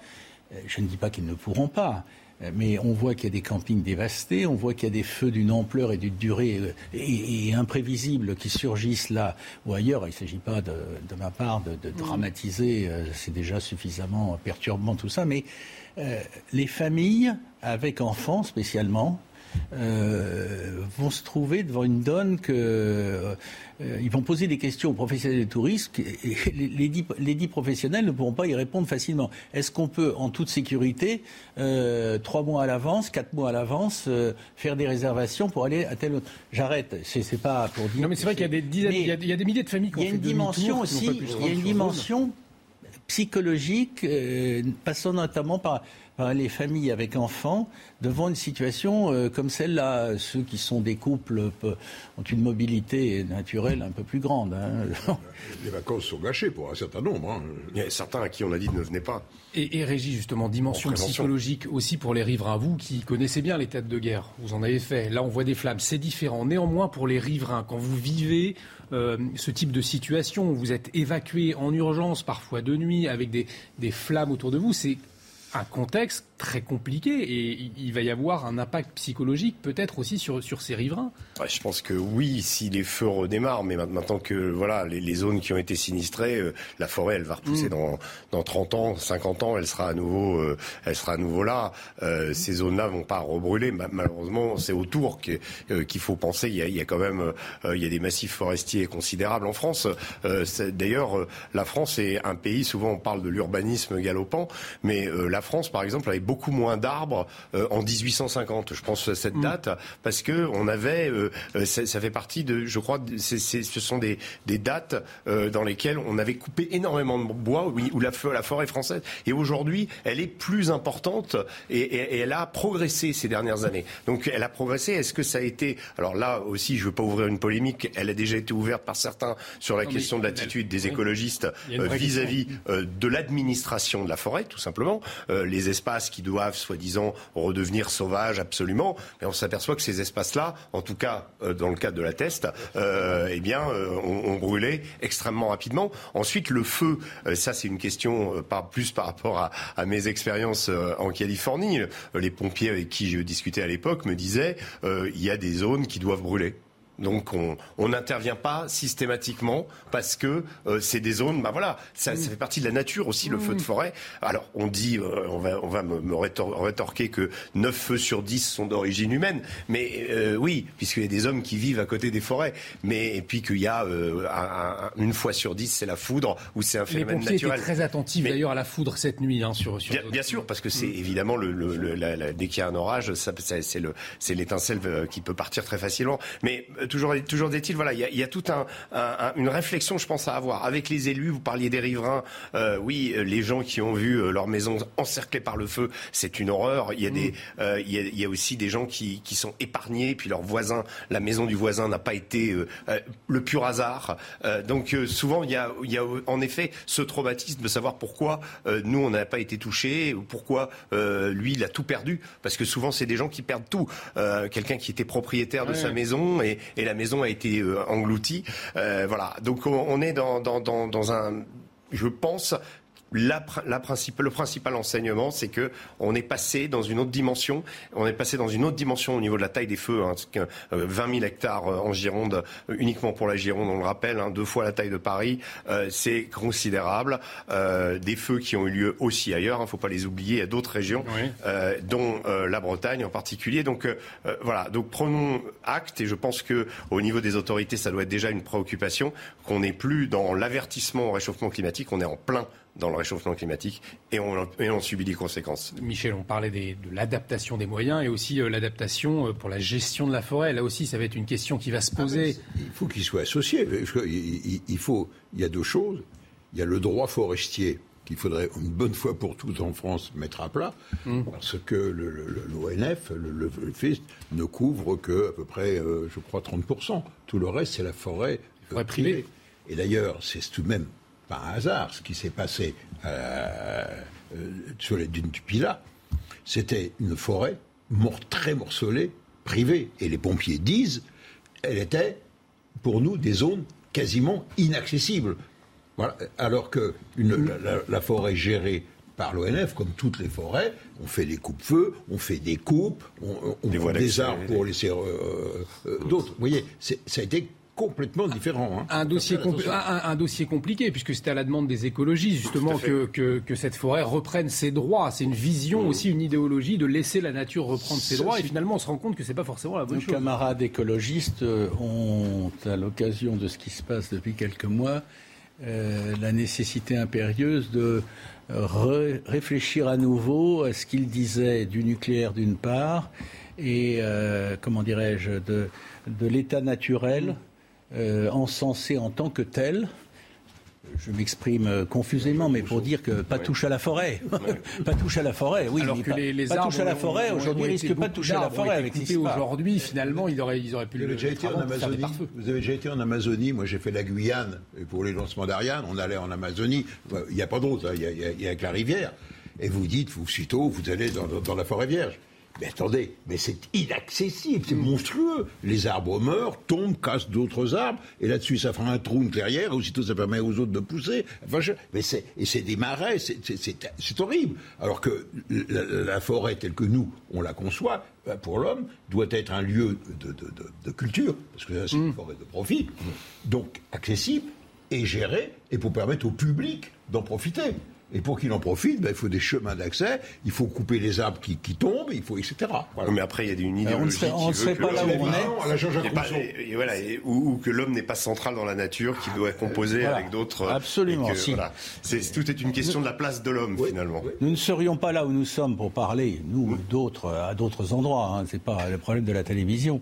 Euh, si euh, on avait laissé faire la nature et si on n'avait pas essayé, je dis, nos ancêtres toutes les générations qui nous ont précédés, de la, de la maîtriser et de faire en sorte qu'on puisse y survivre. il est 15h25. Il est 15h25. Euh, le président de la République attendu toujours à la teste de bûche. Merci Dominique de Montvalon. Merci Michel Chevalet euh, de nous avoir accompagnés pour cette première partie de la belle équipe. Régis Le Sommier, on a de la chance. Vous restez avec nous. Et euh, on accueillera d'autres invités pour suivre la venue du président de la République. À tout de suite sur CNews. Très heureux de vous retrouver sur le plateau de la belle équipe. Bienvenue si vous nous rejoignez avec euh, Philippe Bilger qui nous a euh, rejoint. Bonjour, président de l'Institut de la Parole. Georges Fenech, bonjour. Bonjour. Consultant CNews. Vous êtes toujours avec nous, Régis. Je vous ai pas quitté. Voilà. Et on va suivre de près euh, l'arrivée du président de la République, Emmanuel Macron. Il est attendu à la teste de bûche d'ici quelques minutes maintenant. Mais avant, il est 15h30 et on fait le rappel des titres avec vous, Mickaël Dorian. Dans l'un, un forcené a été abattu par le GIGN. L'homme s'en était pris à une famille à Douvres et a tué cinq personnes selon une source proche du dossier. Il s'est ensuite retranché dans une maison. La gendarmerie a indiqué que des constatations étaient en cours. En Espagne, plus de 500 personnes sont mortes en raison de la canicule. C'est une déclaration du Premier ministre espagnol euh, qui a fait euh, référence à une estimation de la surmortalité publiée par un institut de santé publique. Pedro Sanchez qui était en déplacement en Aragon, région du nord du pays touchée actuellement par un incendie. Et puis changement de stratégie pour la Russie, le chef de la diplomatie russe a affirmé que les objectifs militaires en Ukraine ne se limitaient plus uniquement à l'est du pays. Moscou vise désormais d'autres territoires. Ce ne sont plus seulement les républiques populaires de Donetsk et Lugansk, ce sont aussi les régions de Kherson et Zaporizhia et une série d'autres territoires, a déclaré Sergei Lavrov. L'actualité de la journée, c'est bien évidemment la visite du président Emmanuel Macron à la teste de Bûche. Vous voyez en direct ces images, les pompiers en rang euh, pour euh, attendre le chef de l'État. Il doit arriver d'ici quelques minutes. Son arrivée était prévue à 15h15. Clémence Barbier suit pour nous euh, cette visite. Bonjour Clémence. L'arrivée du chef de l'État, je le disais, est donc imminente. pas tarder euh, à arriver. Et vous le voyez sans doute derrière moi, tous les bénévoles, les pompiers, les services de secours ainsi que les forces de l'ordre qui se sont mobilisés depuis une semaine sur le front des incendies attendent avec impatience la venue du président Emmanuel Macron.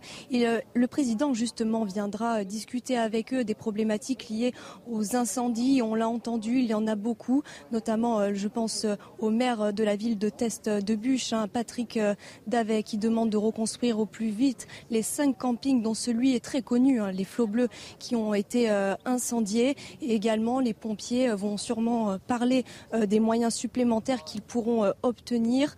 Ensuite de cette visite, le président ira à Langon, au PC Sécurité de Langon, près de Landiras, où là aussi secteur extrêmement touché puisque plus de 13 000 hectares de forêt sont partis en fumée. Merci beaucoup Clémence. Vous restez bien évidemment euh, en, liaison avec nous dès que le président de la République euh, arrive. Donc il est attendu euh, d'une minute à l'autre à la teste de bûche. Philippe Bilger. Je crois qu'il arrive.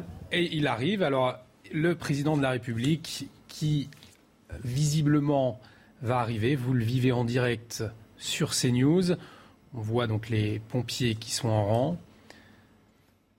Donc ce n'est pas il, est attendu dans, quelques instants. Philippe, le, président, ça fait huit jours qu'il y a ces méga feux donc, euh, euh, en, Gironde. Il ne pouvait pas ne pas venir. Oui, mais il fait bien d'y aller et de venir, rien que pour apporter euh, le soutien que les pompiers attendent, que tout ce personnel qui se bat depuis des jours et des jours contre un incendie euh, énorme pour répondre peut-être à la polémique sur l'absence de moyens ou la pauvreté des moyens, la présence du président de la République dans une circonstance aussi dramatique est plus que légitime.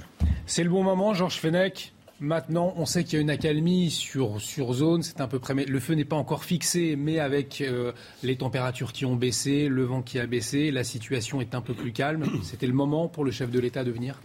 Oui, sans aucun doute. Et il apporte en même temps le soutien de toute la nation. Hein, en tant que président de la République, c'est un drame qui nous touche tous, hein, en réalité.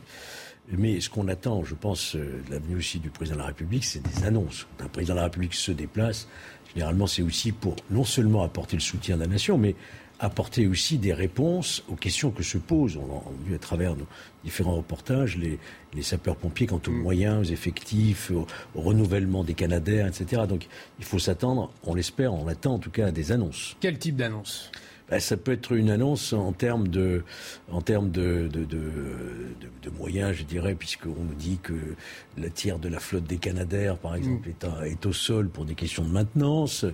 Euh, il y a aussi la question euh, des, des, des, des, pompiers volontaires non vaccinés qui ne peuvent pas participer à cet effort euh, général. Et puis, sans doute aussi, va-t-il aborder la question de, des moyens au niveau européen qui lui tient à cœur. Hein, puisqu'il en a déjà parlé d'ailleurs. Hein. Donc c'est ces annonces-là qu'on nous attendons. Ce, hmm. Cette gestion des, des méga-feux, puisqu'on disait tout à l'heure, on entre dans, dans une nouvelle ère, elle doit se faire effectivement au niveau européen à présent? Les deux. Euh, pardon, je ne suis pas, euh, Olivier, évidemment un spécialiste de tout cela, mais hier, nous avions hier soir un, responsable de la sécurité civile qui a très bien expliqué à quel point la solidarité entre la France et l'Europe jouait dans les deux sens. C'est-à-dire que la France, à un certain moment, a aidé euh, la Grèce notamment, et qu'en retour, les pays européens viennent l'aider, et que ça ne signifie pas que la France serait dépourvue en moyens Mmh. Régis Le Sommier, c'est vrai qu'on a vu le Portugal brûler également, l'Espagne brûler également, euh, la France brûler. Dans ces conditions, il, faut penser la question au niveau européen. Il faut certainement penser la question européenne, puis, euh, au niveau européen, mais surtout euh, prendre conscience que euh, cette idée des méga-feux ou des grands feux, comme on a pu le voir, on était moins habitué en France, même s'il y a eu des situations tragiques dans les années qui se sont passées. mais ce qui s'est passé au Portugal, je pense l'année dernière, ou en Grèce, nous met face à une réalité qui est que non seulement il y a une sécheresse, il y a le réchauffement climatique et qu'on en est directement, on, est directement face aux conséquences de ce réchauffement climatique. Donc ça veut dire un phénomène climatologique qui va durer, mm. sur lequel il va falloir s'adapter et pour lequel on est peut-être obligé de penser euh, euh, macro, c'est-à-dire au, niveau euh, européen et au, niveau français. On, l'a vu, des feux dans les monts d'arrêt en Bretagne, c'est du jamais vu. des températures comme 40 degrés au-dessus de, la Loire, c'est aussi assez difficile à, à concevoir. C'était difficile à concevoir. L'Angleterre, qui est touchée quasiment à égalité avec nous, c'est très nouveau ça. C'est très nouveau, mais en fait, euh, c'est euh, la réalité de, cette, de ce réchauffement qui se fait sentir. Et comme euh, dans d'autres territoires, hein, je, vais, je, pense en particulier à la Californie. en Californie, on a même un, un, nouveau, un nouveau phénomène aujourd'hui, c'est-à-dire qu'on a des feux plusieurs fois par an. C'est mm. plus simplement une périodicité estivale, c'est-à-dire que la sécheresse peut durer et on peut avoir des feux. On en a eu cette année en Californie en janvier, des méga feux. Et donc voilà, donc une sorte d'accélération au niveau planétaire de ce phénomène de combustion euh, lié euh, effectivement au réchauffement climatique qui aujourd'hui n'est plus à douter euh, on ne peut plus douter du réchauffement climatique, on l'a devant soi et, il faut agir et il faut s'adapter. Et, je pense que ça fait partie des réflexions que le président de la République, sans doute, va, dont, le président de la République va faire part à ces, gens de, la Teste qui ont été euh, particulièrement sinistrés. Ces, Alors que vous voyez toujours en direct ces images de pompiers qui attendent le président de la République à la Teste de Bûche, ces pompiers donc qui ont lutté depuis une semaine contre les feux, euh, en rang en attendant le chef de l'État. Une autre question qui va aussi se poser, on n'y pensait finalement plus du tout euh, avant, c'est cette question de la gestion des, forêts. C'est aussi ce qu'a démontré. Euh, ces, méga incendies. Mais, justement, Olivier, est-ce que vous me permettez de poser une question à Régis? Mais je vous en prie. Euh, parce que depuis plusieurs jours, n'étant pas un spécialiste de tout cela, je m'étais un peu confortablement abrité derrière l'idée que ou bien il y avait des négligences ou bien des actes criminels.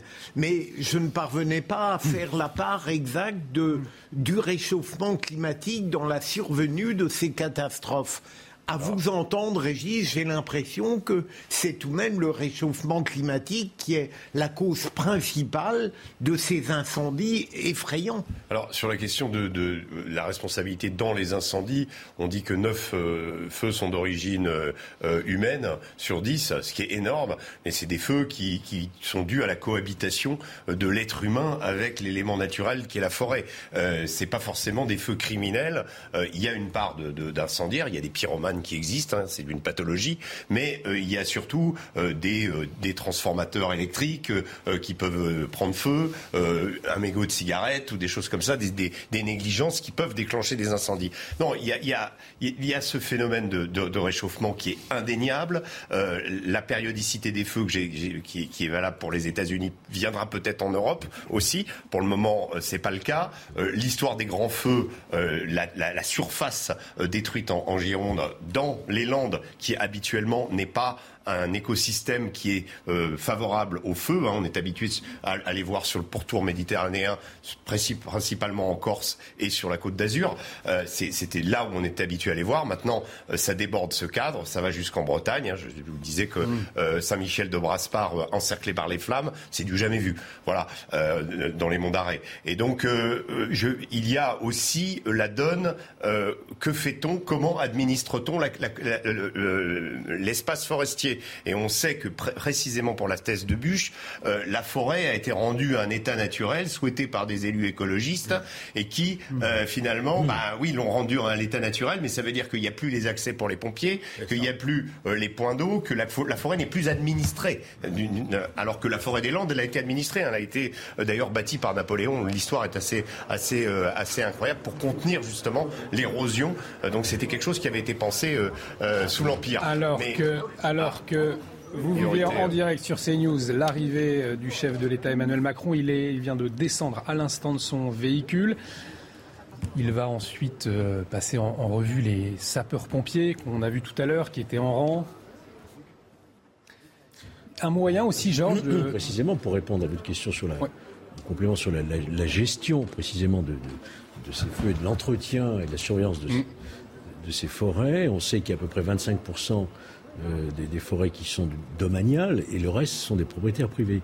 Comment faire en sorte, effectivement, que tout le domaine forestier soit protégé et en même temps euh, permettent aux pompiers de pouvoir accéder par des couloirs, ce qui ne semble pas être le cas aujourd'hui. En tout cas, la polémique est née, vous avez vu, après euh, l'intervention d'une sénatrice hein, qui, a, demandé à ce qu'on abandonne sénatrice de Gironde, euh, projets. Donc, sans doute que le, chef de l'État va être attendu aussi dans une réponse globale.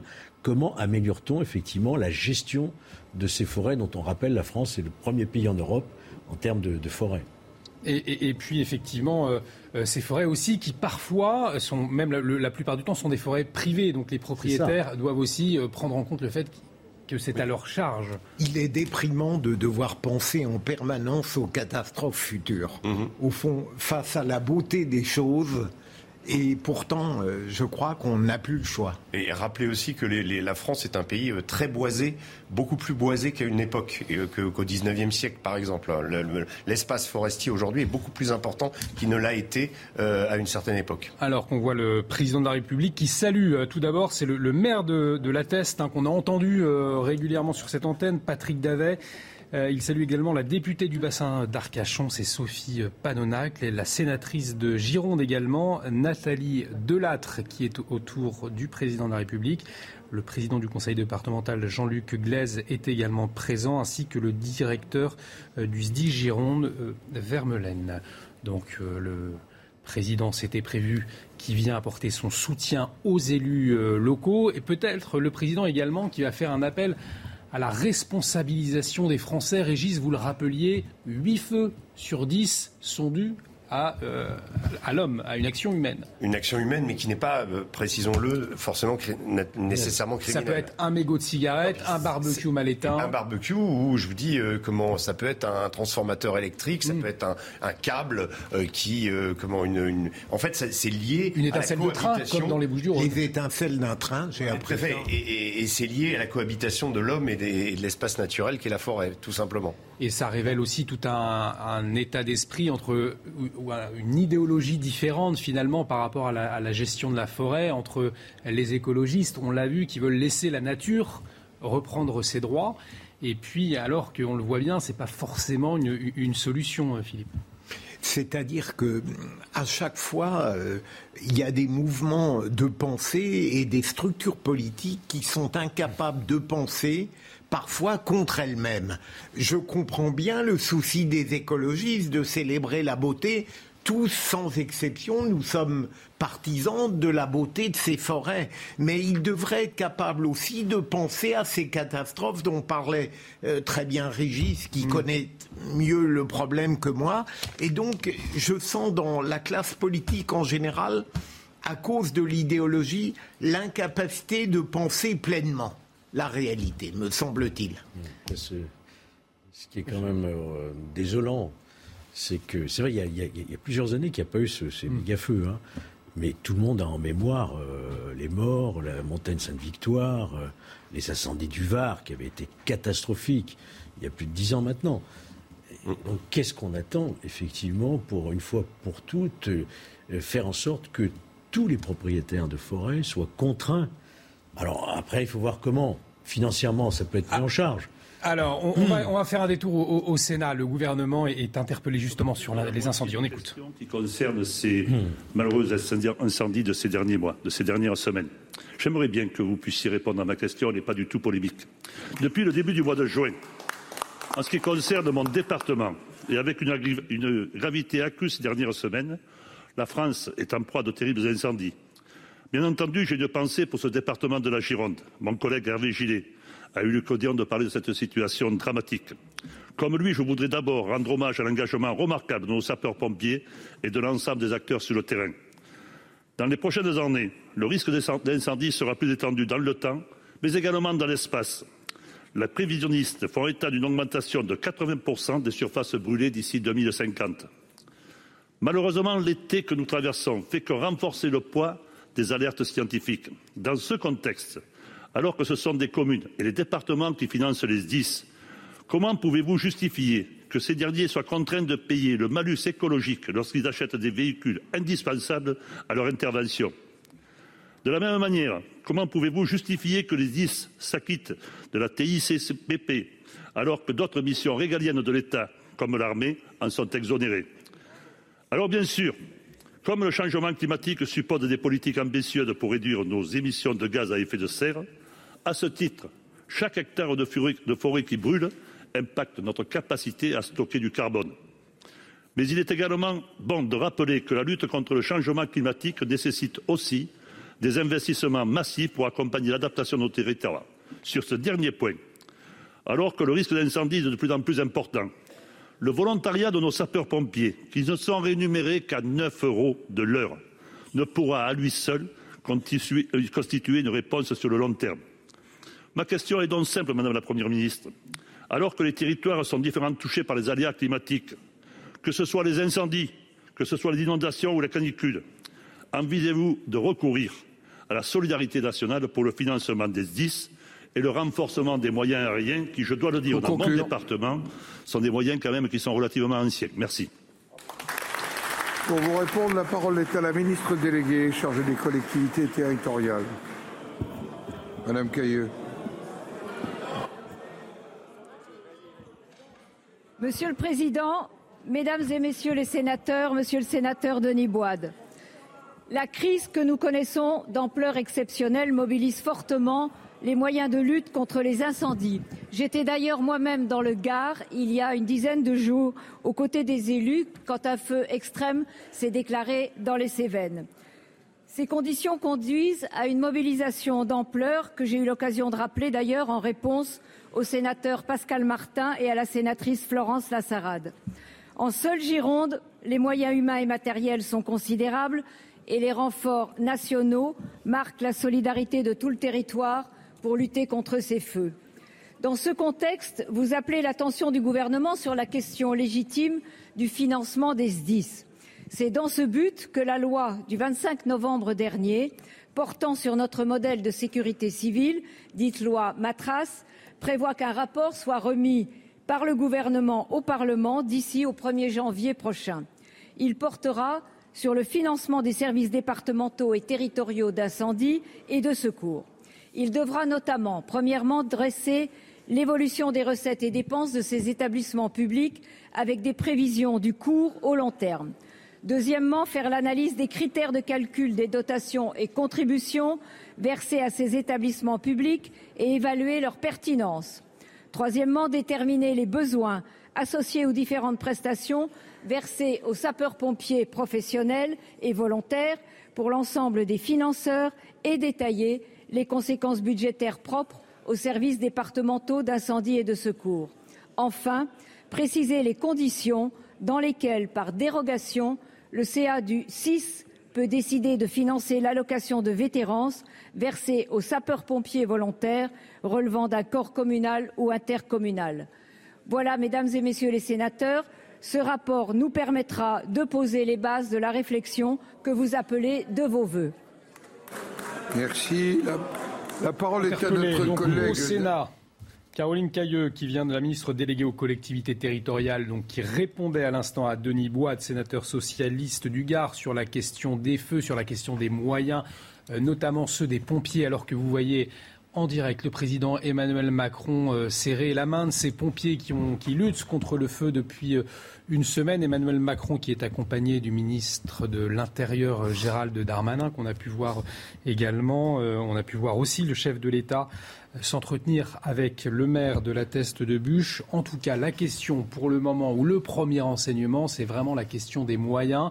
On entendait le sénateur euh, Boide euh, rappeler qu'un volontaire, un sapeur-pompier volontaire, touchait 9 euros de l'heure. Est-ce qu'il faudrait repenser notre contingent de, soldats du feu aujourd'hui, Georges? Oui, surtout que les, sapeurs-pompiers volontaires représentent la, grosse masse en réalité mm. des pompiers, à peu près 250 000 pompiers en France. Hein. 50 euh, 000 professionnels, 200 000 grosso modo euh, volontaires. Faut-il le repenser? On a déjà eu plusieurs, euh, plusieurs réformes statutaires au niveau des formations, au niveau des retraites. Sans doute qu'aujourd'hui, le moment est venu de relancer à nouveau. On, sait ce que sont les SDIS dans notre pays, qui fonctionnent bien mmh. dans chaque département. Ces services départementaux d'incendie et de secours, qui sont à la charge euh, du budget départemental. On a un maillage qui est extraordinaire dans le pays de casernes par commune, par communauté d'agglomération. tout cela fonctionne. Alors, est-ce qu'aujourd'hui, il faut revoir, apparemment, euh, se pose la question, puisqu'il y a un rapport qui va être remis par le gouvernement, faut-il que l'État aussi euh, prenne en charge une, partie euh, de, de, ces, de, ces, charges mm. qui, qui, incombent aujourd'hui uniquement aux départements, qui n'ont pas non plus des budgets extensibles. Hein pour continuer à progresser en termes de, moyens. Donc la question est manifestement posée. Et puis, alors après, c'est plus encore plus technique, hein, les bonus-malus sur les véhicules, la TIPP.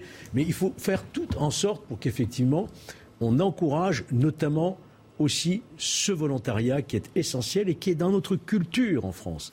Les pompiers volontaires, les jeunes sapeurs-pompiers sont des écoles où si on, enseigne, on transmet des valeurs. donc il faut absolument maintenir ce tissu à travers tout le pays. Et, Régis, il ne faudrait pas aussi une homogénéité, pardon, parce que c'est vrai qu'on a en France plusieurs statuts différents de pompiers. On va écouter le président de la République, on y revient après.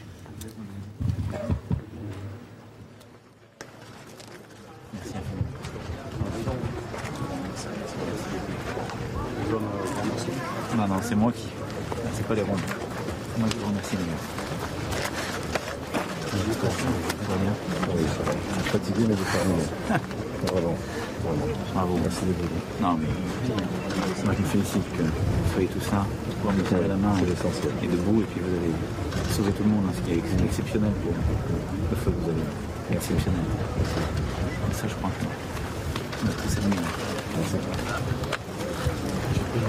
Ça va Merci à vous. Monsieur le Président. Merci à vous. Ça va Ça va.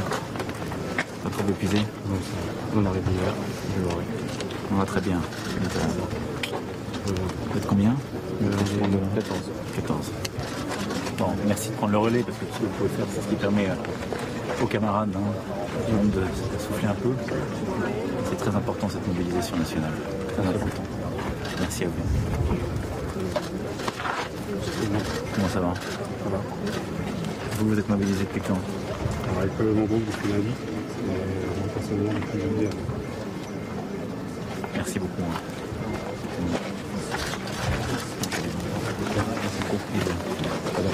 Ça va Vous êtes mobilisé depuis quand Ça va, le moral est bon Non, merci à vous d'être là et de tenir. Merci infiniment de venir pour ce matin. Vos collègues, merci.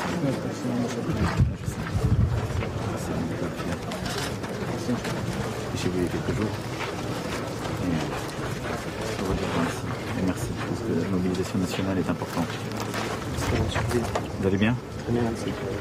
Merci beaucoup hein, pour votre présence. Merci, monsieur le Président. Tout va bien? Vous, vous êtes où Là, je Vous me depuis le début Oui. Et ça va Oui, ça va. On a été court. On a été court. Merci beaucoup. vous avez fait un travail remarquable. Merci. Non, non, vous avez pas essayé, vous avez fait, je vous dis. Vous êtes tous là debout, d'abord, c'est important pour moi. Et vous avez sauvé des vies et protégé. Merci beaucoup. Merci, monsieur vous être fier. Merci beaucoup. Vous allez bien? Bien, merci. Et vous, vous êtes de où? Merci d'être là, on relève des cas. Camarade. C'est une solidarité. Vous êtes arrivé quand? Euh, Dimanche soir. Merci à vous. C'est pas comment ça va? Vous êtes de où? Attention. Le véhicule qui est là. Vous êtes arrivé quand? Bon. Merci à vous. Merci à vous. Chez vous, ça tient pour le moment, il n'y a pas trop de départ Ça va. Non, merci à vous. Comment ça va? Non, c'était euh, première tente. Vous aussi Ouais. De où exactement? Il s'arrête. Ah. Merci d'être là. Hein. Vous allez bien?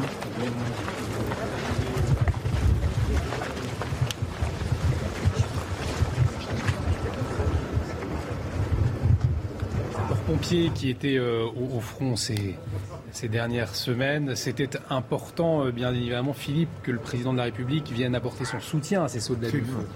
Mais je rejoins ce qu'a dit Georges tout à l'heure et il ne peut pas venir sans annoncer peut-être, euh, qui Hmm. sait, même des réformes de structure. Je suis frappé de voir à quel point, devant chaque euh, désastre, qu'il soit naturel d'une certaine manière ou criminel, on hésite en permanence entre la volonté de répondre à une tragédie par des mesures ponctuelles, comme si on n'était pas capable, une bonne fois, d'imaginer un dispositif tellement excellent et complet qu'en réalité, il pourrait servir lors de tous les prochains désastres. C'est peut-être ça le, le souci principal. Et est-ce qu'il n'y a pas eu une prise de conscience nationale? Parce que très concrètement, tous les Français ont été touchés, même les Parisiens ont senti euh, cette fumée hier soir et, et d'autres départements. Est-ce qu'il n'y a pas une prise de conscience? Est-ce que finalement cet incendie, il n'a pas plus davantage touché les, les Français? Que, que, que, les autres, selon vous Moi, je, je, je, crois que les Français ont compris que l'impact, le, le, le, le, périmètre des incendies aujourd'hui euh, était largement plus vaste qu'il ne l'avait été euh, par le passé, et que euh, oui, par des phénomènes de, de, vent, en effet, hier soir, on a senti cette odeur de brûlé jusqu'à Paris. ça nous a rappelé que voilà, une partie de la Gironde avait brûlé, une grande partie de la Gironde, et que l'étendue des feux aujourd'hui était quelque chose d'important et la, la, la, la, contamination sur tout le territoire. Et donc euh, voilà, dans les années futures, il, il, encore une fois, il va falloir euh, s'habituer, ou en tout cas euh, être plus, je dirais, conscient de la pot du, potentiel d'autres feux dans d'autres endroits. Et je pense que ça, ça, a été, ça a été un tournant. S'il y a un enseignement sur ces feux de Gironde, justement, c'est précisément qu'il ouvre une ère nouvelle et que cette ère, euh, malheureusement, elle va être elle va être mmh. caractérisée par plus de feux dans d'autres endroits et dans des endroits où on les avait jusqu'à présent assez peu connus. Alors il y a un, un sapeur-pompier qui va nous rejoindre dans un instant euh, justement, mais là le président de la République est en train d'être briefé sur la stratégie des feux, euh, justement euh, en direct là, par les, par les pompiers. Je, on va suivre tout cela dans un instant. Vous le voyez en direct sur ces images. Georges Fenech, on accueille Monsieur Rigaud, sapeur-pompier. Merci d'être avec nous en direct sur CNews. Peut-être une première réaction. Euh, C'était important pour les, pompiers sur place, pour vos collègues, d'avoir cette poignée de main du chef de l'État. Un réconfort indispensable? Absolument. Euh, il est nécessaire que la plus haute autorité de l'État euh, vienne à la rencontre des sapeurs-pompiers qui, depuis des jours, luttent pied à pied sur ce feu gigantesque. Euh, la combinaison des, moyens engagés des sapeurs-pompiers et puis des moyens aériens euh, fait que c'est un, feu d'une ampleur inédite et qui euh, nécessite, je crois, cette venue du chef de l'État. On tire déjà des premiers enseignements du côté des, des, pompiers après ces méga-feux qui sont toujours en cours, on le rappelle, mais pas fixés. Mais en tout cas, il y, y, y, a de l'espoir hein, que ça, la situation s'améliore. Oui, euh, vous l'avez dit euh, depuis quelque temps sur vos euh, différentes émissions, c'est que les conditions météorologiques semblent être plus favorables. Malgré tout, je, je voudrais rappeler l'action combinée parce que j'ai entendu euh, il y a quelques minutes ce qui était dit sur votre plateau. Mm -hmm. Et c'est bien évidemment l'action combinée des moyens aériens et des forces terrestres qui fait notre stratégie nationale. Et c'est grâce à ça que l'on peut véritablement lutter contre des feux de cette ampleur. Et justement, on, on, parle ou certains évoquent un manque de rapidité euh, au niveau de l'intervention dès le départ dans ces feux en Gironde. Ça a été le cas. C'est le cœur de la réflexion euh, aujourd'hui, selon vous?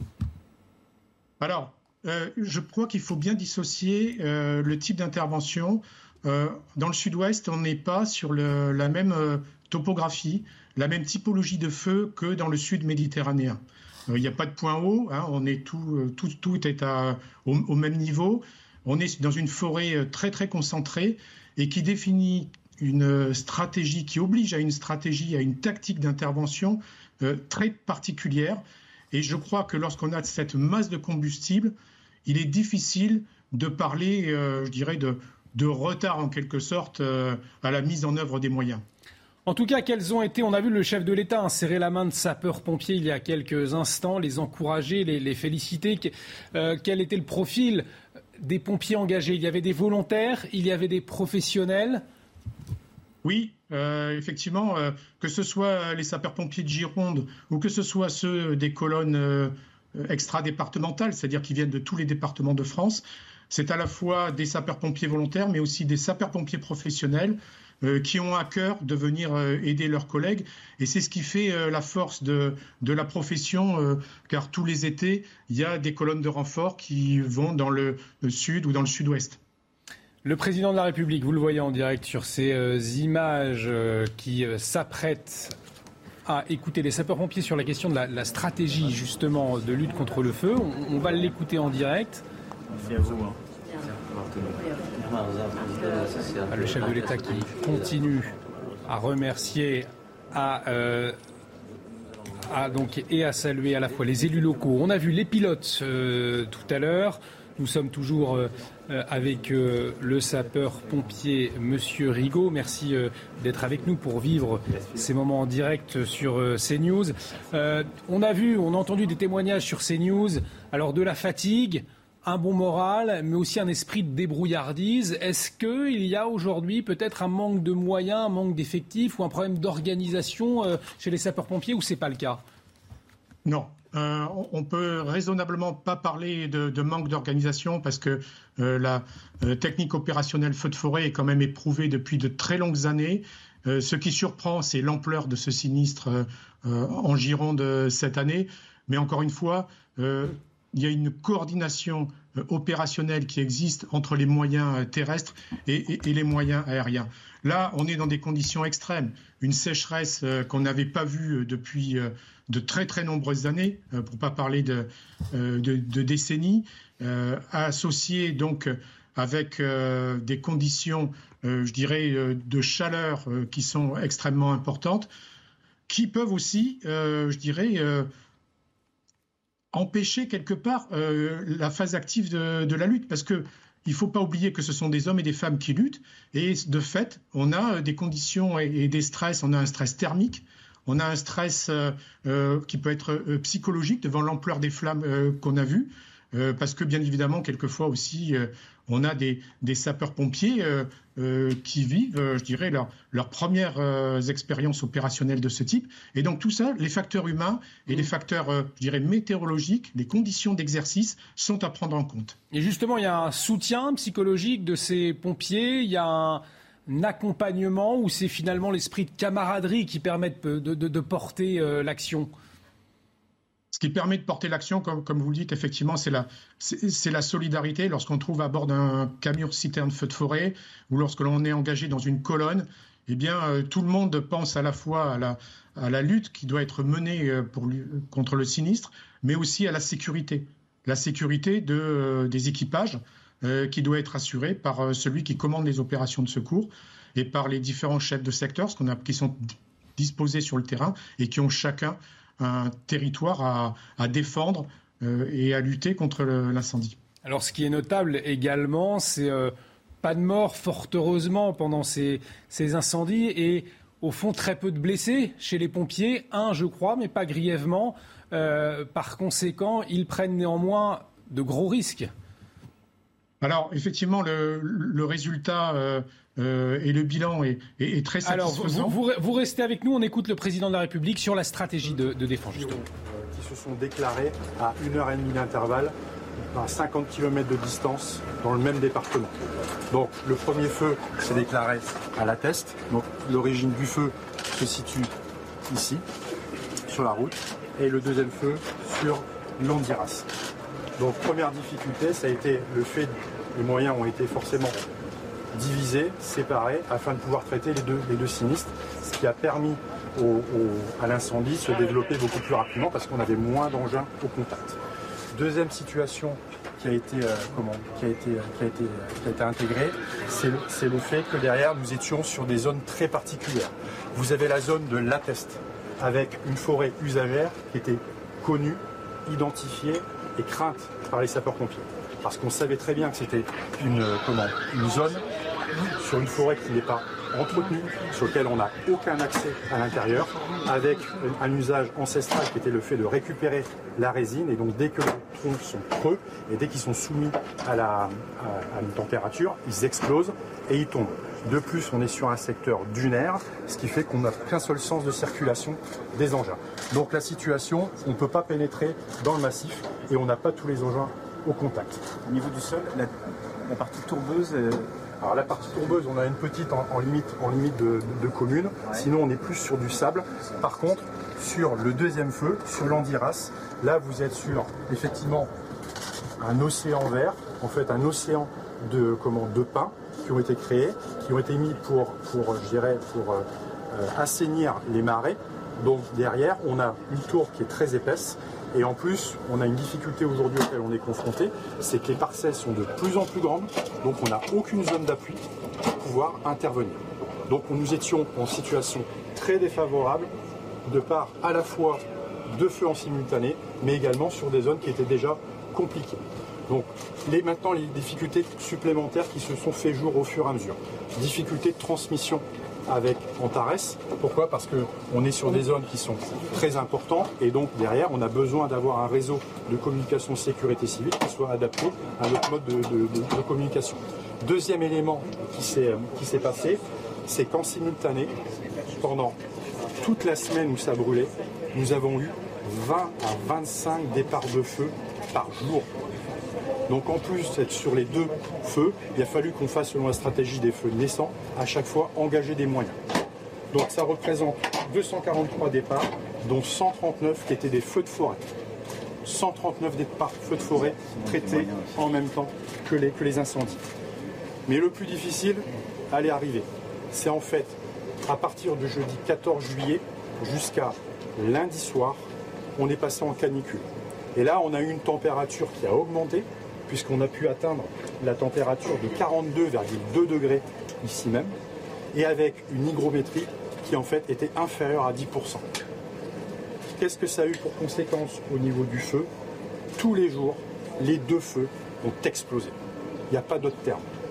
Au départ, le premier jour, jeudi, ils ont explosé tous les deux aux alentours de 18h. Le lendemain, 17h, 16h. Et en fait, le lundi, la journée qui était la plus chaude, ça a explosé à midi. Quand je vous dis exploser, ça veut dire qu'il y a des choses qui ont été observées sur ces feux qui n'avaient jamais été par- auparavant. Je vais prendre un exemple concret. Vous avez des pins de 20 ans dont les troncs ont explosé sous la chaleur. C'était du jamais vu. Jamais on a été dans cette situation. Donc face à cette situation sur laquelle on devenait vraiment être en limite capacitaire, malgré les renforts qui avaient été demandés et envoyés par le, au niveau national, on a des renforts qui sont venus de toute la France, on avait quasiment toute la flotte aérienne qui était à notre disposition, on ne pouvait pas faire face à cette situation complètement. Donc j'ai proposé... progresser avec quelle rapidité là? Alors c'était variable parce qu'en fait on avait des, on avait des vents qui tournaient puisque le, avec ces feux-là... prévisible du vent, plus ce phénomène- Ce type de feu avec cette surface crée son propre vent. Donc les modèles de Météo France, d'ailleurs qui ont été mis en difficulté sur, euh, sur, pendant, pendant cette période qui était vraiment euh, compliquée, derrière on ne pouvait pas en fait anticiper et savoir exactement où le feu allait arriver.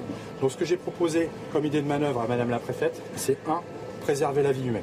Donc ce qu'on a fait, c'est à chaque fois on a fait des évacuations préventives. Au moment où je vous parle, on a évacué 36 750 personnes. Il y a une coordination formidable avec les forces de l'ordre, que ce soit les forces de police ou gendarmerie, coordination formidable avec les élus qui ont pris en compte les, différents, différentes personnes qu'on a déplacées. Zéro blessé dans la population au moment où je vous parle. Et ça, c'était l'objectif premier. Le deuxième objectif, c'était la protection des biens. Donc ce qu'on a fait à chaque fois, c'est que si on avait à choisir entre le fait de laisser courir le feu et protéger les maisons, on a protégé les maisons. Sur les deux sites, on a malheureusement sur le, comment, sur le site de l'Andiras, on a trois maisons qui ont brûlé. Maintenant, il faut relativiser par rapport à- aux 1219 maisons qui sont dans le brûlé. On a projeté 1219 maisons, on, a, on a loupé trois. Voilà. Sur, sur le feu maintenant de la test, cette fois-ci, on a trois maisons. On a un restaurant qui en fait, c'est sur au, au début qui ont été qui ont trois que vous avez loupé comme vous dites. C'est plus gentil avec vous que ça. Vous les avez néanmoins fait évacuer. Ah bien sûr. Pas Bien sûr. Voilà. C'est important. Mais, mais nous, on aurait bien aimé tout sauver. Mais bon, à un moment donné, on est- était quand même arrivé en difficulté. Là, on avait 2604 habitations qui étaient en danger. Qu'est-ce qui s'est passé? En fait, c'est que le, le fait, le fait de l'action complémentaire que j'ai proposée à madame, à madame la préfète, c'était qu'une fois que les habitations ont été sauvées, c'était d'éviter que le feu parte en, en évolution libre. En évolution libre, ça veut dire qu'on ne sait pas où il va, on ne le contrôle pas du tout. Là, à chaque fois, on a mis les troupes au sol, avec les avions également, mais également avec des feux tactiques, c'est-à-dire qu'on a mis le feu. On a, fait à peu près plus de 20 km de mise à feu linéaire pour contrarier le départ du feu. Mais comme je me doutais que ça, je craignais que ça ne suffisait pas, j'ai proposé à Madame la Préfète qu'on travaille à J plus 2, J plus 3 par anticipation. Et on a commencé avec les sapeurs, avec les forestiers coordonnés par la DFCI que vous verrez, à faire de vraies lignes d'appui parce que le problème c'est qu'effectivement le massif est, complètement ininterrompu sur l'ensemble. Donc là, on a, vous voyez le feu actuellement il est là. Il nous a dépassé sur une des lignes qu'on avait prévues parce qu'il a été trop vite et qu'on a, préféré faire des dépenses de points sensibles. Par contre, là, si malheureusement il était amené à, à encore progresser, on l'attendrait là, on l'attendra là, on l'attendra là. Voilà, et on est en train de faire la même chose de l'autre côté. Donc l'idée, c'est vraiment de l'entourer pour pouvoir l'avoir. Maintenant, si je viens maintenant de manière un peu plus précise sur le, comment, les deux secteurs. 2000 sapeurs-pompiers au total, tout le temps présents, sur les lieux. La thèse de bûche, pour vous donner une, euh, comment, un ordre de grandeur, 11 km, 7 km, 32 km de circonférence. En fait, ce qui s'est passé, c'est que mardi, il était là. Enfin, lundi, il était encore là. On le tenait encore. Lundi, c'est le jour où il a explosé le plus. En fait, ce qui s'est passé, c'est qu'avec les températures, à midi, on a un feu qui part du brûlé, qui part dans les cimes. Il part en cime. On a, été on a failli perdre deux gars là, ici. Ils ont été se mettre en protection, mais malheureusement, on a, perdu les, campings. Ensuite, alors que le vent était établi comme ça et qui poussait, une saute de feu près de la béase, près de la base complètement en opposé, sur lequel il a fallu qu'on traite. Et enfin, la dernière partie de la forêt usagère qui n'était pas, pas traitée, saute de feu, et là le feu il part.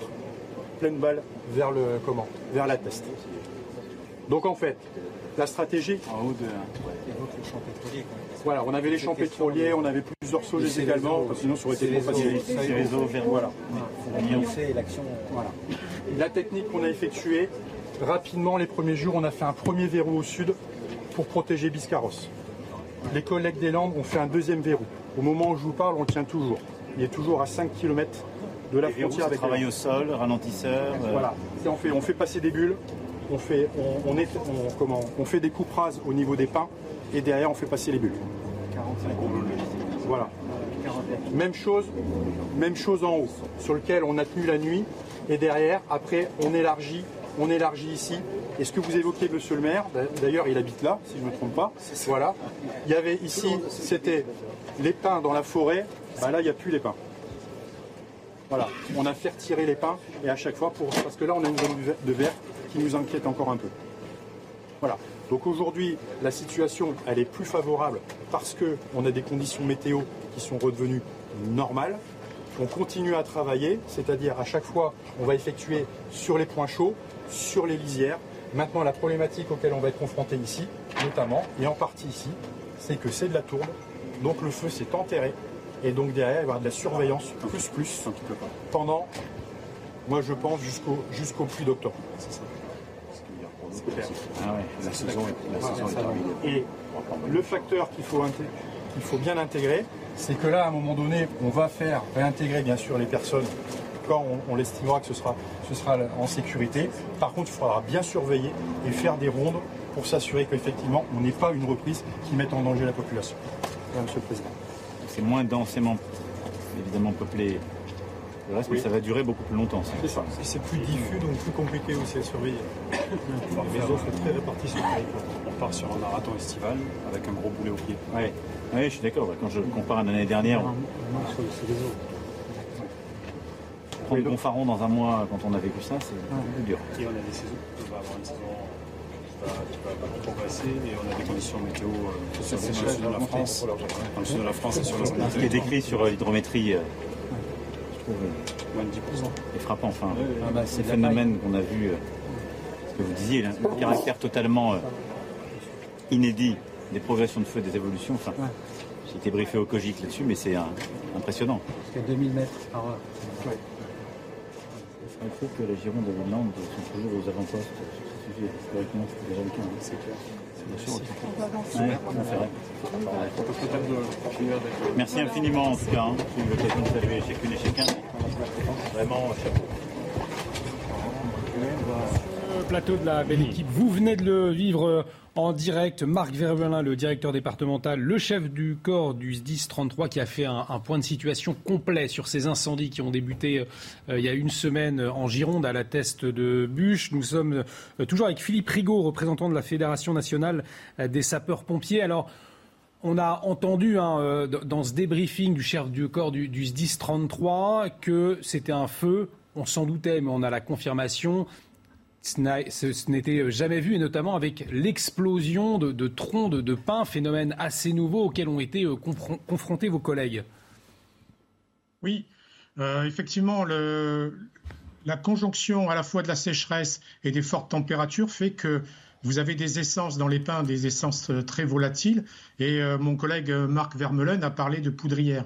Et c'est exactement le, terme qui s'applique, que ce soit pour les pins eux-mêmes, euh, ou pour les, essences qui, les entourent. Donc euh, effectivement, tout cela crée euh, des, conditions qui rendent la lutte très difficile compte tenu justement de la proximité des pins, des, arbres qui, constituent cette forêt. On apprend également que ces feux, en tout cas la surveillance, ne sont pas prêts de s'arrêter. le chef de corps du ZIS 33 parlait d'une surveillance jusqu'à l'automne prochain. Et oui, euh, compte tenu de la surface, effectivement, euh, il va falloir déjà tout au long de l'été surveiller les éventuelles reprises de feu euh, qui pourraient survenir, notamment dans les prochains jours, si les conditions de sécheresse et de température élevée se poursuivent. Parce qu'effectivement, il faudra éviter toutes ces reprises qui pourraient à nouveau contribuer à créer des départs de feu dans des zones vertes qui aujourd'hui ne sont pas touchées. Donc une surveillance continue euh, pendant plusieurs jours, voire plusieurs semaines. Qu'est-ce qu'on peut retenir également de ce débriefing de, Marc Vermeland devant le président de la République cet après-midi? Ce qu'on peut retenir, c'est que euh, le débriefing permet de montrer au chef de l'État la, capacité euh, des sapeurs-pompiers, par les moyens qui ont été engagés, donc à lutter contre ce, type de sinistre. Donc là aussi, il a été fait mention de l'action, vous savez, des zones d'appui. Euh, ce qui a été dit par Marc Vermeulen, c'est ces coupes qui ont été euh, opérées de façon à permettre euh, des zones d'appui pour éviter, pour ralentir la progression du sinistre, du feu, et faire finalement que la partie soit un peu plus égale, je dirais, parce qu'actuellement la lutte était plutôt inégale, et permettre aux sapeurs-pompiers de travailler dans des zones sécurisées et de pouvoir véritablement s'attaquer euh, au foyer. Et, des zones aussi très particulières, les sapeurs-pompiers ne pouvaient pas y pénétrer, c'est ce qui a rendu le, travail encore plus compliqué. C'est tout à fait cela, c'est exactement ce que, ce que je disais euh, au début de, l'émission, c'est que euh, on a une topographie très particulière, une densité de pins qui est considérable, et puis vous avez des, des terrains qui sont très sablonneux, voire tourbeux, qui font que la progression ne, ne se fait pas. Le, euh, comme on le fait dans des surfaces euh, habituelles de, roches et, de terre. On a entendu euh, aussi qu'il y avait 20 à 25 départs de feu par jour en parallèle de, ces deux feux pour lesquels les, devant lesquels les pompiers devaient lutter. comment est-ce qu'on s'organise justement pour aller à la fois éteindre ces départs de feu et continuer à essayer de circonscrire les deux feux principaux, les méga-feux? Alors c'est là que joue euh, toute euh, la, notion de, renfort hein, euh, des autres départements, c'est-à-dire que le dispositif sur les feux de Landiras et la thèse de Bûche, eux, ils sont maintenus, et par contre, les renforts ont permis de s'activer sur ces nouveaux départs de feu, de façon à permettre à ce que les forces déployées sur ces deux feux les plus importants soient maintenues. Philippe Rigaud, vous restez euh, avec nous alors qu'on voit le président de la République toujours en visite euh, à la, teste de bûche. Euh, Philippe, c'est vrai qu'on s'interrogeait tout à l'heure sur le, réchauffement climatique et là, visiblement, très, on a eu des éléments très concrets, une nouveauté, ces explosions de, troncs. Mais Olivier, depuis plusieurs jours, si vous le permettez, je remarque d'abord et pour quelqu'un d'ignorant hein, comme moi, la parfaite limpidité de la communication des pompiers. Mm. ou euh, du, sur le plan civil ou sur le plan strictement professionnel. Deuxième observation, il a parfaitement montré à quel point ils se sont affrontés à un défi totalement singulier, quoi, avec des, avec des moyens et avec une, une ampleur de la catastrophe qui montre à quel point il ne faut pas s'étonner du temps qu'ils mettent pour la battre en brèche, si j'ose dire. C'est vrai, Régis, que ça a été très clair, hein, ce, débriefing. Euh, tous les Français ont pu voir, ont pu comprendre à la fois la situation et la difficulté auquel était, à laquelle étaient confrontés non, ce qui, qui, m'a surpris, c'est justement le détail et la, façon dont le, euh, ce pompier a expliqué que les, le, feu génère lui-même sa propre météo. Hmm. C'est-à-dire qu'il est extrêmement difficile de le. De, il est, totalement imprévisible. D'abord, l'incandescence et, la température est absolument incroyable. vous évoquiez la question de l'explosion de ces troncs. Elle est liée justement hmm. au fait qu'il y a une température extrême, qu'il y a énormément d'essence, quoi. Il y a énormément de, matière inflammable et que euh, progressivement, en fait, ce qui se passe, c'est des véritables tempêtes de feu euh, auxquels les pompiers finalement sont obligés non seulement d'essayer de contenir, mais aussi euh, d'évaluer la progression. Et on le voit bien euh, dans ce qu'il nous a expliqué. Il y a trois maisons, euh, en effet, qui n'ont pas pu sauver, mais ils en ont sauvé beaucoup et ils se sont, à mon avis, concentrés justement, ils ont concentré leurs moyens pour préserver l'habitat au détriment de, de l'espace naturel. Mais la difficulté fait que dans ces gigantesques feux, on n'arrive pas à les appréhender. C'est pas simplement un feu qui progresse dans lequel on va faire un contre-feu. C'est de dire où il va aller, quelle va être la prochaine étape quand on sait en plus a des départs de, feu un peu partout. On continue à en parler, mon cher Régis, dans un instant. Euh, on marque une pause tout de suite. Euh, on revient dans un instant. Restez avec nous sur CNews. De retour sur le plateau de la belle équipe, toujours avec euh, Philippe Bilger, Georges Fenech, Régis Le Sommier. On va continuer de, suivre la visite du chef de l'État à la teste de bûche après les incendies qui ont ravagé plus de 20 000 hectares en Gironde. Mais tout de suite, on fait un point sur les dernières actualités et c'est avec vous, mon cher Mickaël Dorian. Dans l'un, un forcené a été abattu par le GIGN. Il s'agit d'un homme d'une vingtaine d'années qui s'était retranché dans une maison à Douvres après avoir euh, tué les cinq membres d'une famille dont trois enfants. La gendarmerie a indiqué que des constatations étaient en cours. La pandémie de Covid-19 n'est pas terminée, avertit le Conseil euh, scientifique. S'il suggère que l'impact du virus va progressivement euh, diminuer, il souligne aussi que le virus bénéficie maintenant d'un réservoir humain suffisamment large pour une circulation endémique en population humaine. Et puis les adieux de Boris Johnson, le Premier ministre britannique a tiré sa révérence ce mercredi lors de sa dernière séance de questions devant le Parlement. Il est revenu sur ses trois années au pouvoir et a assuré que sa mission avait été largement accomplie. Il a conclu son discours par un Hasta la vista baby, reprenant la célèbre citation d'Arnold Schwarzenegger dans le film Terminator 2. Et le prochain point de Mickaël Dorian, ce sera à 17h. Et on continue de euh, vivre en direct cette visite du chef de l'État Emmanuel Macron euh, à la teste de Bûche. Toujours avec vous, Philippe Bilger, Georges Fenech, Régis Le Sommier.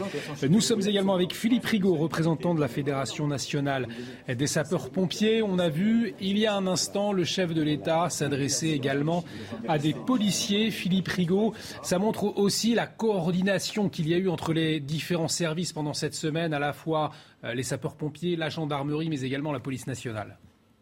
Oui, cette coordination, elle est essentielle. Elle se fait sous l'autorité euh, de la préfète euh, de Gironde, préfète de région. Mais dans ces situations-là, il faut effectivement que tous les services coordonnent leurs efforts, chacun dans leur mission. et puis tout cela donc permet que les actions des sapeurs-pompiers puissent se dérouler en toute sécurité, notamment pour d'abord permettre l'évacuation euh, des populations qui pourraient être en, danger, assurer aussi euh, la protection euh, des habitations et, mettre aussi en, sécurité les habitants des zones à proximité des foyers. Georges Fenech, on a cet après-midi à 7 heures un peu plus de clarté sur ce qui s'est passé. Ça a été expliqué de manière très précise par le chef de corps du 10 33 au chef de l'État, Marie Vermeland. On a, pu le suivre en direct hein, il y a quelques instants.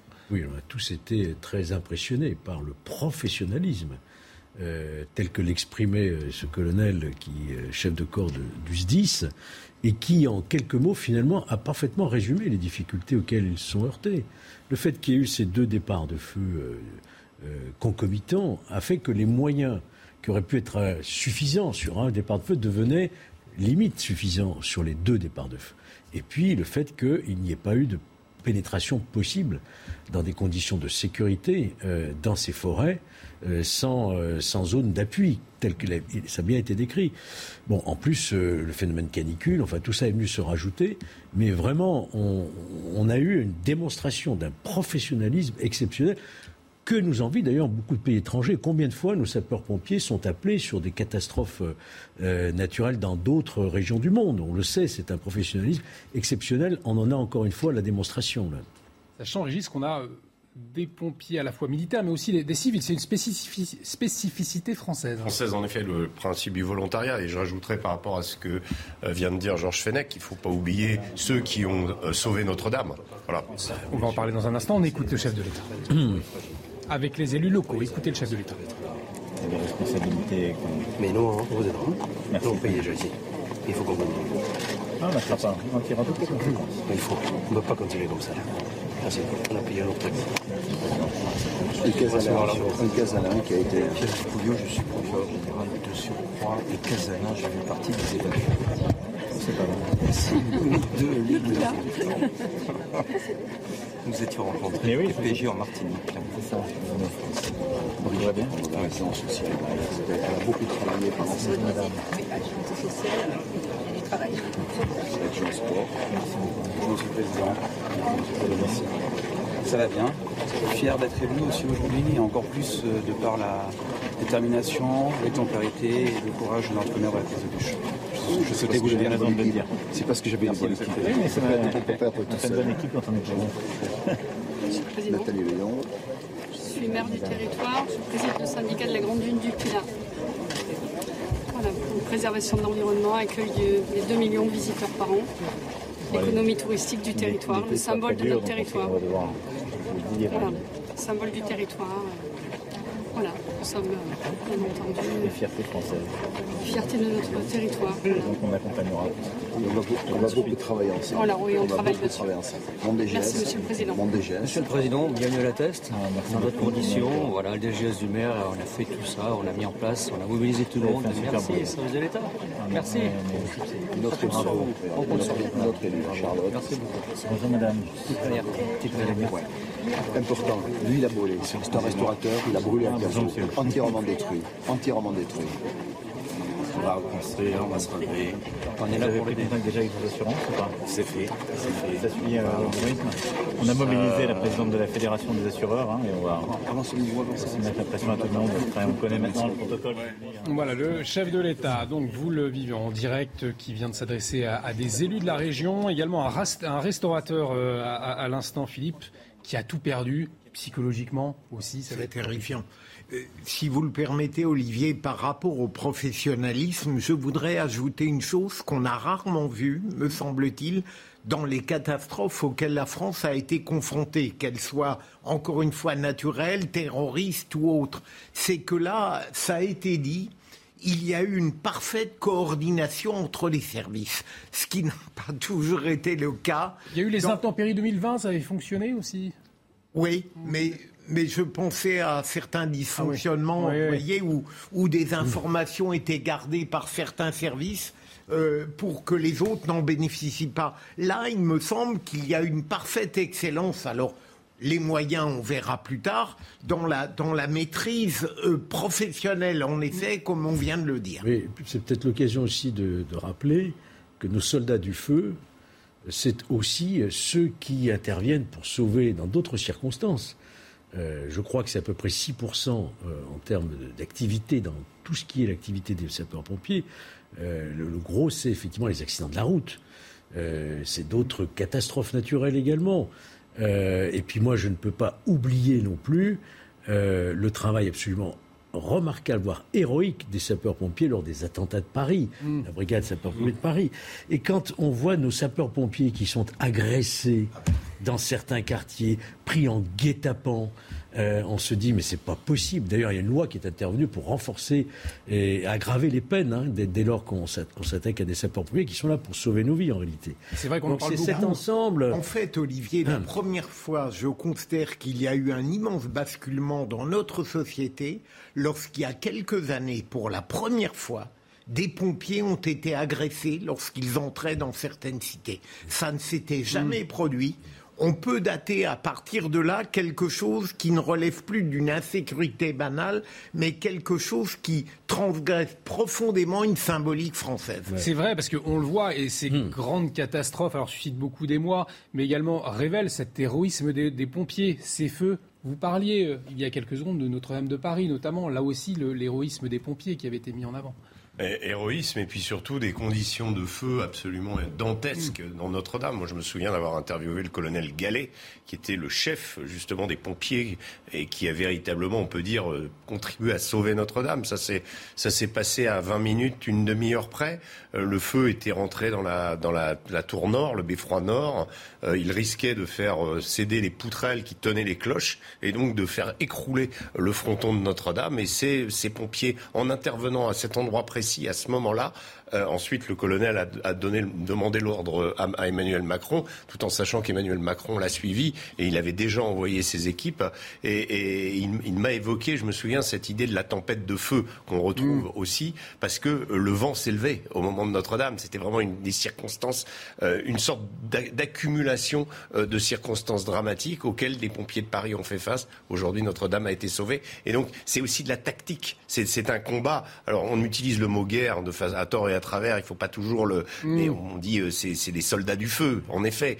Euh, mais il y a une stratégie à adopter. Et ce qu'on nous entendait tout à l'heure, justement, ça a été d'arriver à réagir quand tout autour de soi commence à brûler, quand il y a 20 départs de feu, qu'est-ce qu'il faut faire? Allouer euh, les moyens, parce qu'on dit, ah oui, il n'y avait pas assez de moyens ou pas, ou, assez de moyens. La question, c'est d'être, euh, voilà, stratégiquement, où on place euh, ces, soldats, où on place ces Canadaires, et comment on combat le feu. Et ça, ça demande quand même une sacrée, d'abord, expérience, et ensuite un sacré sang-froid, parce que ce qu'on nous a décrit, ce qu'on a entendu tout à l'heure sur les circonstances en particulier dimanche et lundi euh, à la thèse de bûche, c'était quand même absolument dantesque. Et c'est vrai avec ces événements, Philippe. Donc euh, ça met en avant euh, cet engagement, cette stratégie, ce courage des sapeurs-pompiers. On comprend encore moins qu'ils puissent se faire caillasser, comme vous le soulignez.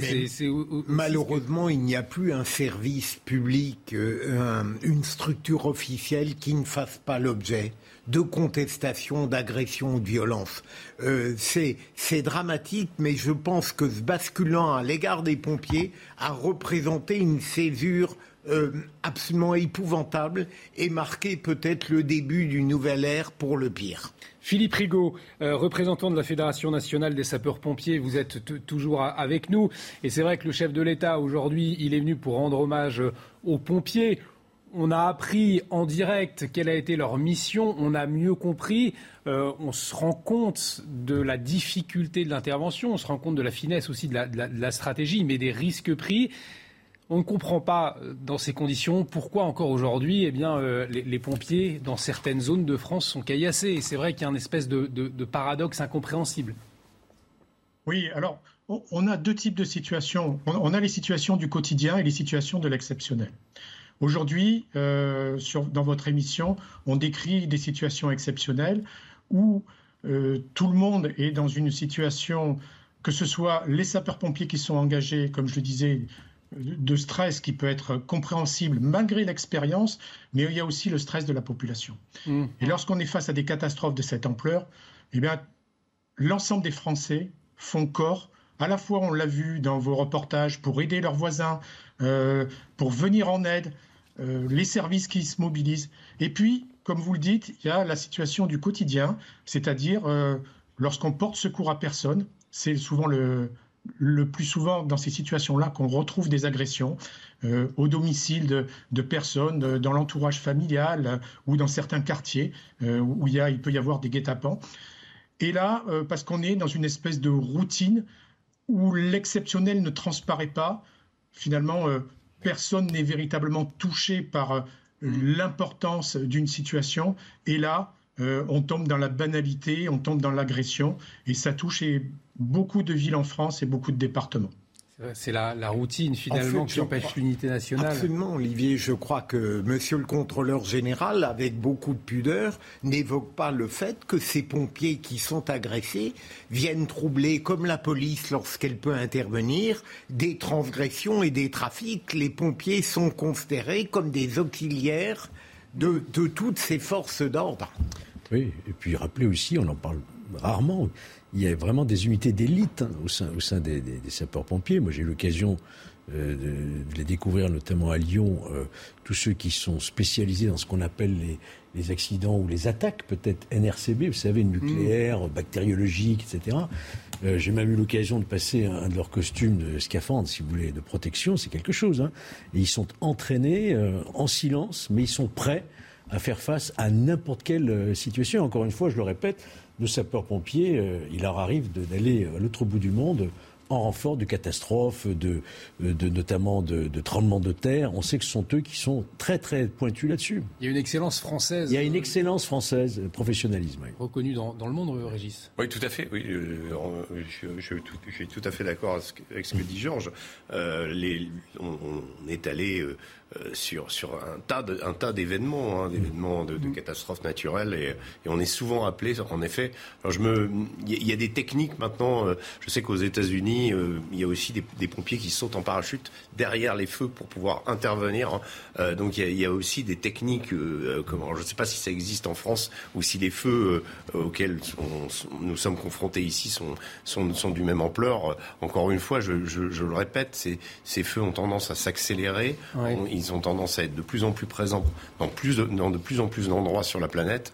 L'aigle du, du, de, du réchauffement climatique qui est quasiment en train de se matérialiser devant nous. Alors je regarde le chef de l'État qui est avec des, riverains. Nous serons là, nous serons là pour vous aider, vient de, dire le chef de l'État. On va l'écouter un petit peu.